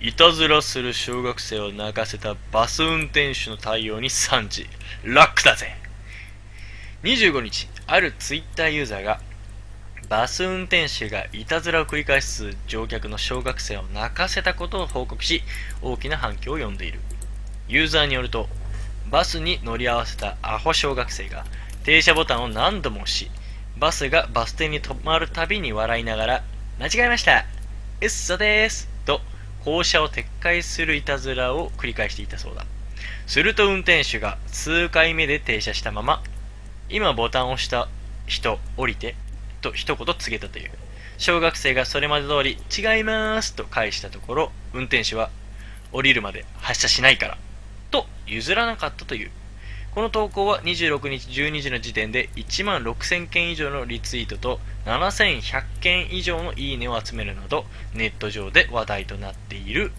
というねいや、今の誠の間違えまして、嘘でーす、違いますってめっちゃ血圧が高くなって歯が痛かったわ。 ボルテージ上がんなよいや、イラッときたね。うんいやイラッとするだろうねやっときたっていうかまあそのなんていうんだろうなこのニュースはこう子供のしつけの話なのかなっていう、いやー、もうそれもそうでしょうう。んはい、アホだろな。アホだな。いやあのさそれは小学生っていうのは、ほら子供だからうんアホだっつったらアホだかもしれないけど、まあ親の顔が見てみみたいって言ったらこういうことだよな。でも、やっちゃう子はいるだろうなっていうのは、思うようんいると思う、うんうでもん。やっぱそんなさこすのうんそうそうこういう一見があればこの子は多分あもうやっちゃいけないんだなっそうそうてそう思う逆にねうんしつけの世界かなっていう感じがしますね、そうだから、うんそれで言えばまあうーんいろんな意見あるかもしんないけど、うん今の感じで言うとまあ一つ言ってはよかったんじゃないのかなと思ううんああ、もちろんもちろんもちろん。これを放置するよりかはうんなんかこうしつけのされない子ってかわいそうだなって思うそうだね。そ思ううだね思う。わずかるよっ。と人に迷惑をかけ続けて生きるのってそれがねめっちゃねそう。嫌よそれはなんか自分の話をさ逆に、自分の話をされてるみたいですげえ今歯が痛いんだけど。大丈夫ほらカット君どんなに歯が痛くても人には迷惑かけてないから そうかそうか。自分が痛がってるだけだからオーケーオーケーオーそうケだねー。な、ちょっと涙目になったけど大丈夫かな。大丈夫オッケーカオッッケトー君のことをあげてるわけじゃオなくーケてーオーケー。そうそう。ただだからでも今回のニュースでちょっと気になるのはそれやってる時にバスの運転手が言わなきゃいけなかったのかなって思うなんか周りの乗客が言ってもよかったじゃんって思うそうだよね。うんなんかさね。地域のさしつけのさなんうかん仕方ってさもっとあってもいいんじゃないのかなっていういや、もう。人の子を惹かれますかってことなんだけどそう。それが今できないんだよ。ねできないっそてうなんか一般的にもなんか言われてるのを聞理いた想り論だね。やっぱそううん。だ多から分できないい。多分できないと思うよ。あそうか痛い目見ちゃうもんだって自分が。ね。あーだから下手にそれで逆にだ言ったらからその自分が痛い目見るのを嫌がるからみんな。ううんん。うん。自分が痛い目見たとしていやそそれはもみたいなことはできないゆし。言わなきゃダメとはわかるけども、ねすすね正義感はあるけども、ううんん。そのねそれができないこ訴えられちゃうんじゃねえかとかねあまあそういうのをできる世も末ですよ環境を作りたいですね。本当ですよあ言ってたまたおつまみ保育園の話になっちゃうからいやそうだね。 うん。そっかまあまあ難しいのか誠は叱れるこれだってその「嘘でーす」って後ろのガキがめガキが言ってたらガガキキがガキがめガキ、ガキ網が。ガキ網がまあ歯が痛いんだから 実許せ、うん際実際の例として俺がやったことって思うと今振り返ってなかったっけって思うと思い出せないからうん、あれだけどうーん注意はできるうーんそうだね口は出ちゃう方だねだろうね絶対イライラしてそうだもんいいいいうんイライラっていうかなんかこうそのイライラ感でそのままイライラの延長で言うんじゃないと思ううん言う時ちゃはんねとねうん、でもなんだろうなあの言って聞かない子っているじゃんあこの子はそれでもさ多分その後ねそのもう降りてって、あのバス運転手が言ったらあうんもうしませんみたいなうんあの嘘ですすいませんでしたみたいな感じのテンションになったらしいのうん多分一人だったのかなやっぱここだからだからストー、リーなのまあうまあ、ん、多分そうだったと思うんだ、親がいたらさそりゃやらせないからね親が出てきてどうのこうのってもっと変な感じだったと思うんだけど、うん。うーんなんかすうんでも言いたいかなまあそうだろうね。うんで言ってわかんまあだから言ってわかんない子だったらもう多分それ以上言わないと思うん、ダメうだなんかでも言えばわかる子なんだなっていうのがこっちがちょっとでもわかればうん。うんなんかちょこちょこっとまたフォローするようなことも言いながらうん言いたいかな、いやー、そうそうだね。俺もそうであってほしいよ。うんちゃんとまあでも難しいかいきなりその場になってみたら言えないもんかもな、確かにそんなこれ最近すんげえこいつムカついたわみたいな子供いたああ、いたな、俺。すごいいたぞ、お俺。いたおうん。いたかどんないや、普通になんか俺、ね、外で草むしてたら、ね、草むしってたろ待て待て待て待て何してんのちょっと面白いそれ詳しく聞かせそて なんこで草むし食いつくなよ。なんで家草む庭しサービスだよ。友達いないの友達がいない友達いないなうん多分友達いない家な庭サービスだよ。ああ家のまね、あまあまあ前の、家の草むしだねそうんう。そこで自転車乗ってて、はい私たちは学校小学校近いもんねそうそうそう、すげえあ遊んでる子がないるほどねっぱいいるんだよね。うんそれなんだろう。まあ猫がいて、うんうんそううちの猫だったんだよ。うんでうちの猫の尻尾をね、ずっと引きずり回してんだよ、なんか、バーバーって。嘘でしょそえそれは嘘う。中学生、中学生かな小学生かな中国製 歯が痛いんだから許せ。 メイドインチャイニーズ嘘がケるケるケうるちの猫のジャパニね、ーズ尻でしょ尾めっちゃ引っ張っいてやんそんの。な俺ちょっとね、ちょっとダメでさ、そいれ。や猫ちさょん好っきだとからどさころじゃないよ、うんだって飼い猫でしょ自分のそう、そんで、き、ね、オスだから、うんあの、チンチのたまたま、ペンペンってデコピンしてんだよ。ちょっとこれはちょっと許せないなと思って、うわうんうんね。じゃあ僕そういうことしちゃダメだから ねって言ったら、ちょっと僕ダメだよってうん言ったんですよ。うん 小学生は注意するうんガン虫だよね。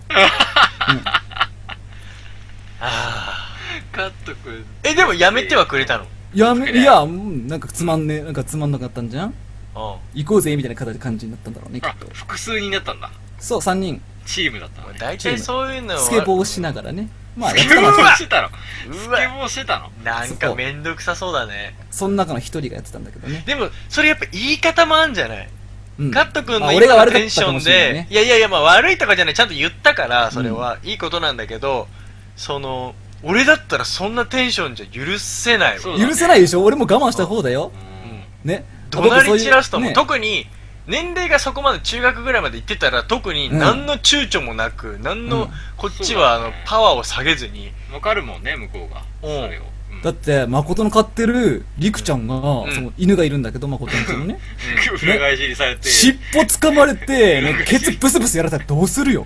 あ、俺多分、ほあのね、リアルなトーンの怒り方で、怒鳴るとかじゃなくて、うんめっちゃ近くまで行って、ううんん。もう静かに怒りが伝わるように言うと思う。で、逃がさないと思う。ああ、なるほどだよね。 ねうん。帰らせないまあ同じことされたらどうなでるのもかなっつって。でもその3人のうちの1人がうんあのー爪がなかったらどうするいや、だからそれ、リクにやられてんじゃ ん。リクにやられた仕返しにリクにやってたんだったら、おい、お前も仲間じゃのう、つって。お前もやられたんか。大言われ丈た夫、んか。綺麗に生えてくるから、お兄ちゃんの見てみって言って見せる わ。俺の親指、親の人差し指。爪がもうそしたら、もう、すまんかったのうって言って病院で払うわ。 それは当たり前だわ。逆に訴えられちゃうからね。そう。まあ知らない人に、まあ知らない人に説明するとね、 うんまあまあなお金払うわ。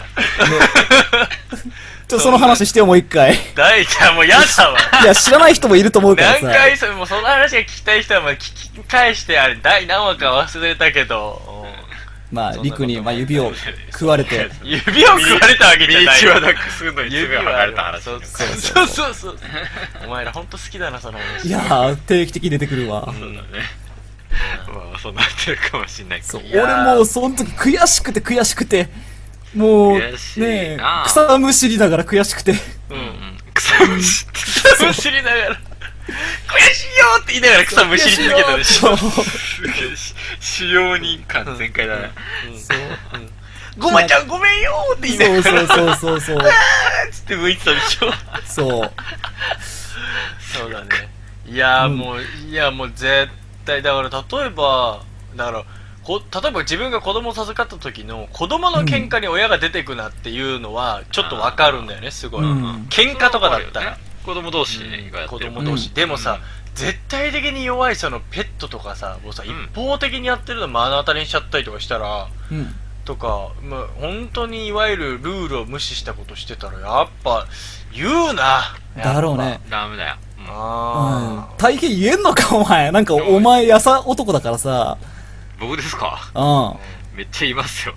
嘘あうんんまあいいよ優男だけどさ うん、そうだな。な、大丈夫ちゃんと言いますよそうか。まあ、でもだ見かるら男。うん。ほんとねみんなもそうだよねなんかそういう、なんか子供がやっぱりそのやっちゃいけないこととかこれがいい悪いっていうのをやっぱり理解してない子供にそれを教えるのが大人の仕事ですからね、まあ、そうですよね。うんまあ、かといってだからそれを変になんかじゃあやっぱ言ってこうみたいな感じでか過剰に干渉していくのはおかしいんだけど、そうだまあね。ねおもう大人が言うべきだみたいな感じで、それを振りかざし始めたらおかしなことになるんだけどうん。まあなんか明らかにっていう線引き自分でしっかり持てるなら、うんその後結局子供を説得しなきゃいけないから、うんああ、せやそな。こがあるならやっぱそこは言っていくのまあは、自分の中でそういう、うんなんていうんですか指針があるんだったらちゃんと言えるじゃないですか、うんそうだねれだったうら、ん。そうだと思うのだから今回これでまあある意味、まあ、賛否両両論いろいろあったとは思いますが、うん中でもまあそれだけリツイートとかいいねとかが出たってことはやっぱこれは結構まあ良いっていうよしと反応が良いとうん反応がまあ多い方だったとうんうんうん。いうことなんじゃないかなそうだねだから世の中の反応としてもまあツイッター上の話だけどうん。まあそういう傾向なのではいぜひぜひいいと思いますけどそういうのはでもさバスって乗る二人ともあまあ俺はほら東京出るのにあの路線バスとか違う高速バスだけどまあ、同じくだわ。乗るかな、うん。ででももかさ、うんバスの運転手さんってうん。暗い人が多いよねそうかあいやまあ底抜けに明るいバス運転手は見たことないけど、うん。底抜けに暗いバス運転手はなんかいる気がすいるっぱいいるまあ、テンション低いのはわかるけどめっちゃね。テンションテンションめっちゃ低くない、バスの運転手さん、そうだな。なんかどうしたんだろうって思うぐらい元気ないはい、バス会社します。そうそうあれバスしますそう、そんな感じ低いやわわ。そうそう、まさにそれだ声わ。低いと思うもんね なんか「はいバス発車します」みたいな感じで言ってほしいじゃんちょっと誠やってみてよ、ちょっとそ れ。これからえーこれからバスが出発いたしますみたい ないやでもねそれ一番前の席のあなたシートベルト大丈夫かなそれ、すごい流行ると思う。それ、流行る。絶対名物のあれになるよ。茨城でやろうぜ、それ。いやまあ毎日のことだからな、 まあね。そうずじルゃーティンになあ、っじちゃうゃかあらね君らが仕事を入るときに、おはようございますを職場の人にどんなテンションで言ってるのって思ったら、あたとえお客さん相手だとしても、うん。そんな元気な挨拶が毎日はできねえと思う。新人だったらまだしあも。えーやるぞ、俺は、俺はやるぞ。俺俺は結構やるぞ、八方美人だからな。会社の指針として出されててもなかなかできないんじゃないかな。えー、そうか俺すげえやって努る力でぜ。きる範囲だと思うけどうんな努力できる範囲だと思うよ。うんうんとかどうだって乗りたくなんないそういうバスだったらあー乗りたい乗りたいなるかねなんか、えもしそ乗れりたくなると元気出でん、だよねみたいなそうそうそう朝だから毎日同じコース同じ時間のバス担当みたいなのでそうそうそう毎朝乗ってくる女子高生が同じとかだったら、うんちょっとその人となんか会話したいぐらいだから、まあうんちょっとしなんか下心がある違う違う違う違うそういうんじゃなく て誠は汚れてるなそう。いううんそういう意味じゃなくて違今くてなんか乗客の人とコミュニケーション取れるぐらいになったら仕事が楽しくなるかもっいていやう意味でそれってなんかバスが本来狙うとこじゃんそこをやるべきところじゃなあーいまそうだよあ、ね実際そうかもしれないな。ね、生活の一部になる部分だからね、電車と違ってやっぱ運転手さんがいてその人の運転に命を預けるわけじゃないですか、うん日本はだからやっていいレベルだと思う俺だったらやるぜ、絶対に。あーいや、結構、いや、カット君なんて無理でしょ。できる、できる。無理だと思う、家族なんてはい、バスが発車しますうるせえよ早く行けよ、おいなんだよって言われたらどうすんのすげえ、すげえ、や降りろ降りろ。 来た。降りろ。なんだよ、こっち金払って。今言ったの誰だ降りろって。俺だよ、なんか文句あんのか、おめえが降りろ、降りるまで発車しません。おい、じゃあいいよ。学校行かなくていいからちょうどいいよ。なあ、みんな、そうだろ。俺らここでいいよっすよ。じゃあ、これ泊まってこい。おい、うなやろうぜ、うな。俺も混ぜてなんで混ざっちゃうんうだの混よ。ざっちゃった。なんでやべえ、やだな。確かに茨城そんなやつばっかだからそんなばな。っかやりだだもわん。だ確かにそうだな。そんなんて、1日目で俺やめるわ。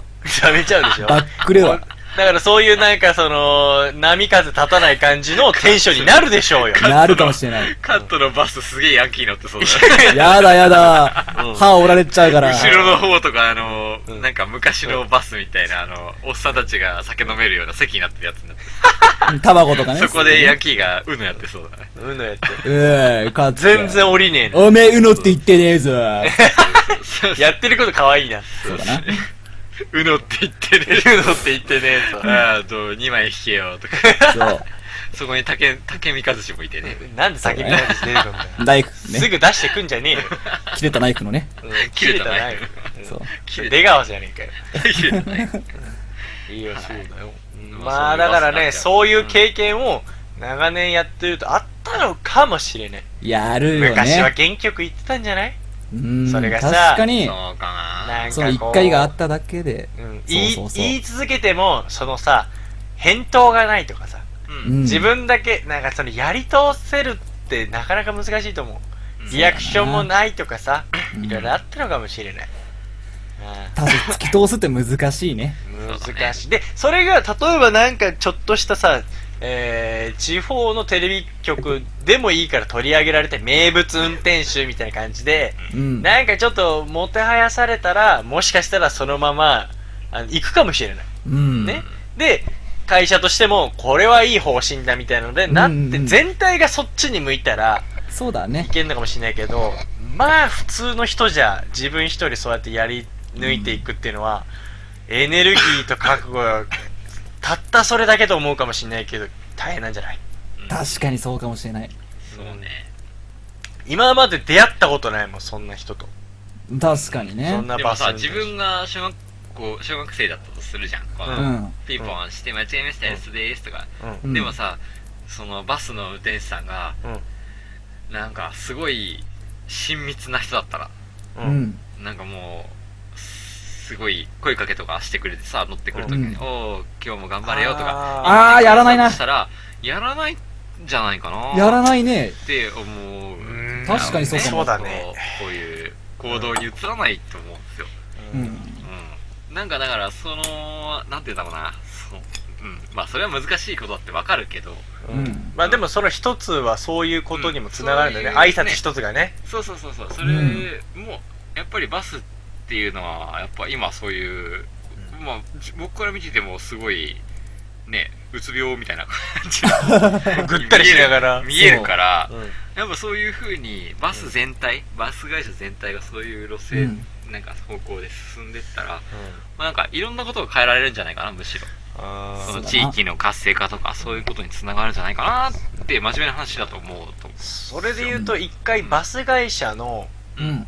なんか行動指針みたいな運営方針みたいなの聞いてみたいわうん。せやな本。来はそうすべしと書いてあるのか、なんかそこはある意味変な刺激を与えないように確か超ローテーションでいきましょうみたいにしてるのかがまず知りたいわ、難しいとこですよ。それに沿ってるだけかもしれないし、に。うん変なトラブル起こさないようにねううん。ね。ん。わかんないねあそれで言えば俺昔バスの運転手に怒られたことあんなあ本当にあ、でも俺もあるよ。本当俺なんか友達と一緒にプール行く時にう。うんんはい。後ろの一番後ろの席でなんかこうテンション上がってたから座席に足上げちゃってたんだよね、うんああ。そしたら、ルームミラーで見えたんだろうね、見てるよ後ろねの席が。いつもそうねそうそう。ううんん。そしたら、赤信号で止まった時に運転席から、うん。あの、中のね、うん。中側に降りて、うん。歩いてきて、うん。足上げるのもうやめなねってうんああ、い言わいれて、ね。あすいませんでしたみたいな感じで、うんまあ、すぐ下ろしたけど、はい。あったなと思って、あ、いいチャ運ラついて転手さまんですすね、ね。馬場さん。いや、じゃあ、チャラついてない。それはもうテンションが上がってたから、ちょっともうね。結局俺サウンドキャノンがね、10万すぎて、もう声バがうスるがさ揺かれってたんだのけ。だと思ったら、ただのヤンキーじゃないですかって。えっと、それもあったかもしれない。あのうるさいのもあったかもしれないけ孫とど。同じバス乗ったら友達になれないな。なんでだよ。大丈あ夫。でもね、俺はね、両替が遅くて怒られたの。ええ、それはちょっと、そう。どういうあれなんかね、初めてバス乗った時に、うん。あ、ちょっわとかんトなくてラウマだね、それね。そう、超トラウマなんですよあ、。それ嫌だね。今でもだからバス乗るのすげえ嫌だなって思う。あだからそなんの両替がね、その、両替するじゃん、1000円入れるとなんかこう、うん不思議な感じになるじゃん、ジャラジャラジャラってバスそうだねううんん。で、なんかそれで、なんかこう、つまずいちゃって、後ろがすごい並んでたんだけど、あプレッシャーだね、子そ供うからした森ら。さん早くしてってすげえ言われて。うわ、最でで悪。もあなんかこう、どうしていいかわかんなくて、どうしようどうしようみたいな手感伝じってあげなよ。やってやれよな。そう、それがすごい嫌だったんだよね。それが、だから、20年ぐらいだって大人になったら、バスの運転手って鬱っぽくないとか言い始めるわけだ。そうだな、そうだな。 ほんとなんかあると思うよ、みたいなんかあるんだね。怖な。っね、なんかあれすごい嫌だったな。や嫌だ、あ、ったそれはちょっと嫌だあ受ね。験れシーズそンれでだったね、そう、受験の時に、そのあ受けに行く時に、まさにそれやられて。うわ、すげえテンションや下がるわ、それ は。ったもんあれそうだね。ううんん。いいイメージ抱かないわな。なんかね、両替してさ、こう、ないくら持って、なんかこれ本当にちゃんと分かってんだ、これいくら入れてるのか分かんないみたいな。うんそう。すごい謎、あの文化。まあまあ、謎だね、確かうに。ん。っていう、ちょっとね、バス、バスあんまり好きじゃない説。ねうんうんまなんで小銭用意してねえんだよ、みたいな雰囲気。そうよ。だから早め早めにさ、まあねバス乗る前俺絶対小銭作ってから乗るようにしてるもん、今。あまあでも、そうだね。もう俺絶対あそこでつまずくのやだから、確実に用意してくる。ねえ、やだよね。あれね俺もそれあるな、確かにな。うんその5000円札と、100円玉何枚しか持ってなくて、あかんよね。 5000両円替札できな崩いとせ言まわれするかとってできないですねってあ言われて、うで、んかもう、やべ、どうしようどうしよう、バス、ねえ、後ろ詰まってるよって思っそうてそうそ、うじゃあ、お俺、その、ねえ、何枚綴り買いますって。えおせあーなるほど3000ね円の何枚綴り買いますって言って、なるほどね。そしたらその運転手さんよかったんだな。すごいいい人で、あじゃあいいよ、今度乗ってくるときその分出してって。そうある分でいいから、おー小銭。って言われマジてで、 200円、今度500円い安くくかしてくらなんれただってけどこ、 200円で乗らせてもらってさ。ーえと適当だね。適当だでね。いやで、もちろんちゃん言いと、方その後も、ね、ちゃんとその後もちゃんと、ね、乗りましたよ。返しま嘘しつた。け、嘘つけ、おはい本前。当だよ平面こいて、平面こいて、あ、兄ちゃんまた来たね。この前の分だけど、はみたいな。いないいないね、マジだえなって。何それみたいな。何それえ、ぼったくるんすかみたいな。 何みたいな感じでや ったんでしょ。まあまあ。でもさ、 でも本当バスのちょうど出さなきゃ小銭ちゃんと用意しなきゃみたいな文化すごい嫌なんだよね。うーん、今やす、いや、スイカって画期的だなーって。確かにそうだよな。電子マネーって画期的だなって思うけど100%その値段入ってるわけじゃないじゃん。まあね。うんなんかね、あそこどうにかなんないもんかなっていうこと思いましちたょよ。っと辛いのあるよね、たまにね。はい。うんうんうんまあ確かにねね。まあまあ、でも、ままあ、まあそれは文化ですから仕方ない、なんともしがたいところなんだけど。うんまあ、そまあバス乗る機会っていうのだいぶ昔よりは減ったと思う、学生時代に比べたらう。んこれ、はそうだね。車も乗るようになったからさ。う。うんん、乗ることないな。まあまあでもまあ子供は何にしろちょっといろいろやらかすこう公共の場に置いてやる子もいるけど 何何その俺がまとめに入る感じが嫌なのそうまとめ ない。まとめてください。子供の話までまとめとかってちょっと思って。そっちが。まあバス乗るときはみんな小銭はちゃんと持って乗ろうねそうだねそうだねウェー確イか今日のつまみ降りないところで、降りないところで押さないってやつ。そうだねそうだそうだよそういうところで押しましょうね。うのしないでね。以上です人間やってますから、言うたら。そうですよ。はいおエンディング来た。いいですね。以上ですはい。どうだろう、今日ちょっと放送がね、あのー、いつもと違う感じで、音質を音質が重視しねた放送になってるかもしれないんだけど、僕らも聞いてないですからよくわかってないんだけどね。まあ、俺の中ではこのジングル、俺のスピードが流れてないかあ、そうなんだ。そうそうでもすごい綺麗に流れてますよ。バタバタしてます。はい。まあ、これからも試行錯誤していきながらやっていきますんで。そうですね。あの、お便りもお待ちしてますんで、はい。はい。ホームページの方から連絡ください。じゃあ、今週も聞いてくれてありがとうございました。ありがとうごまざいたます来めっ週ですまた来週ちゃ、めっちゃ吐いて。頑張った俺。めっちゃ。また来週。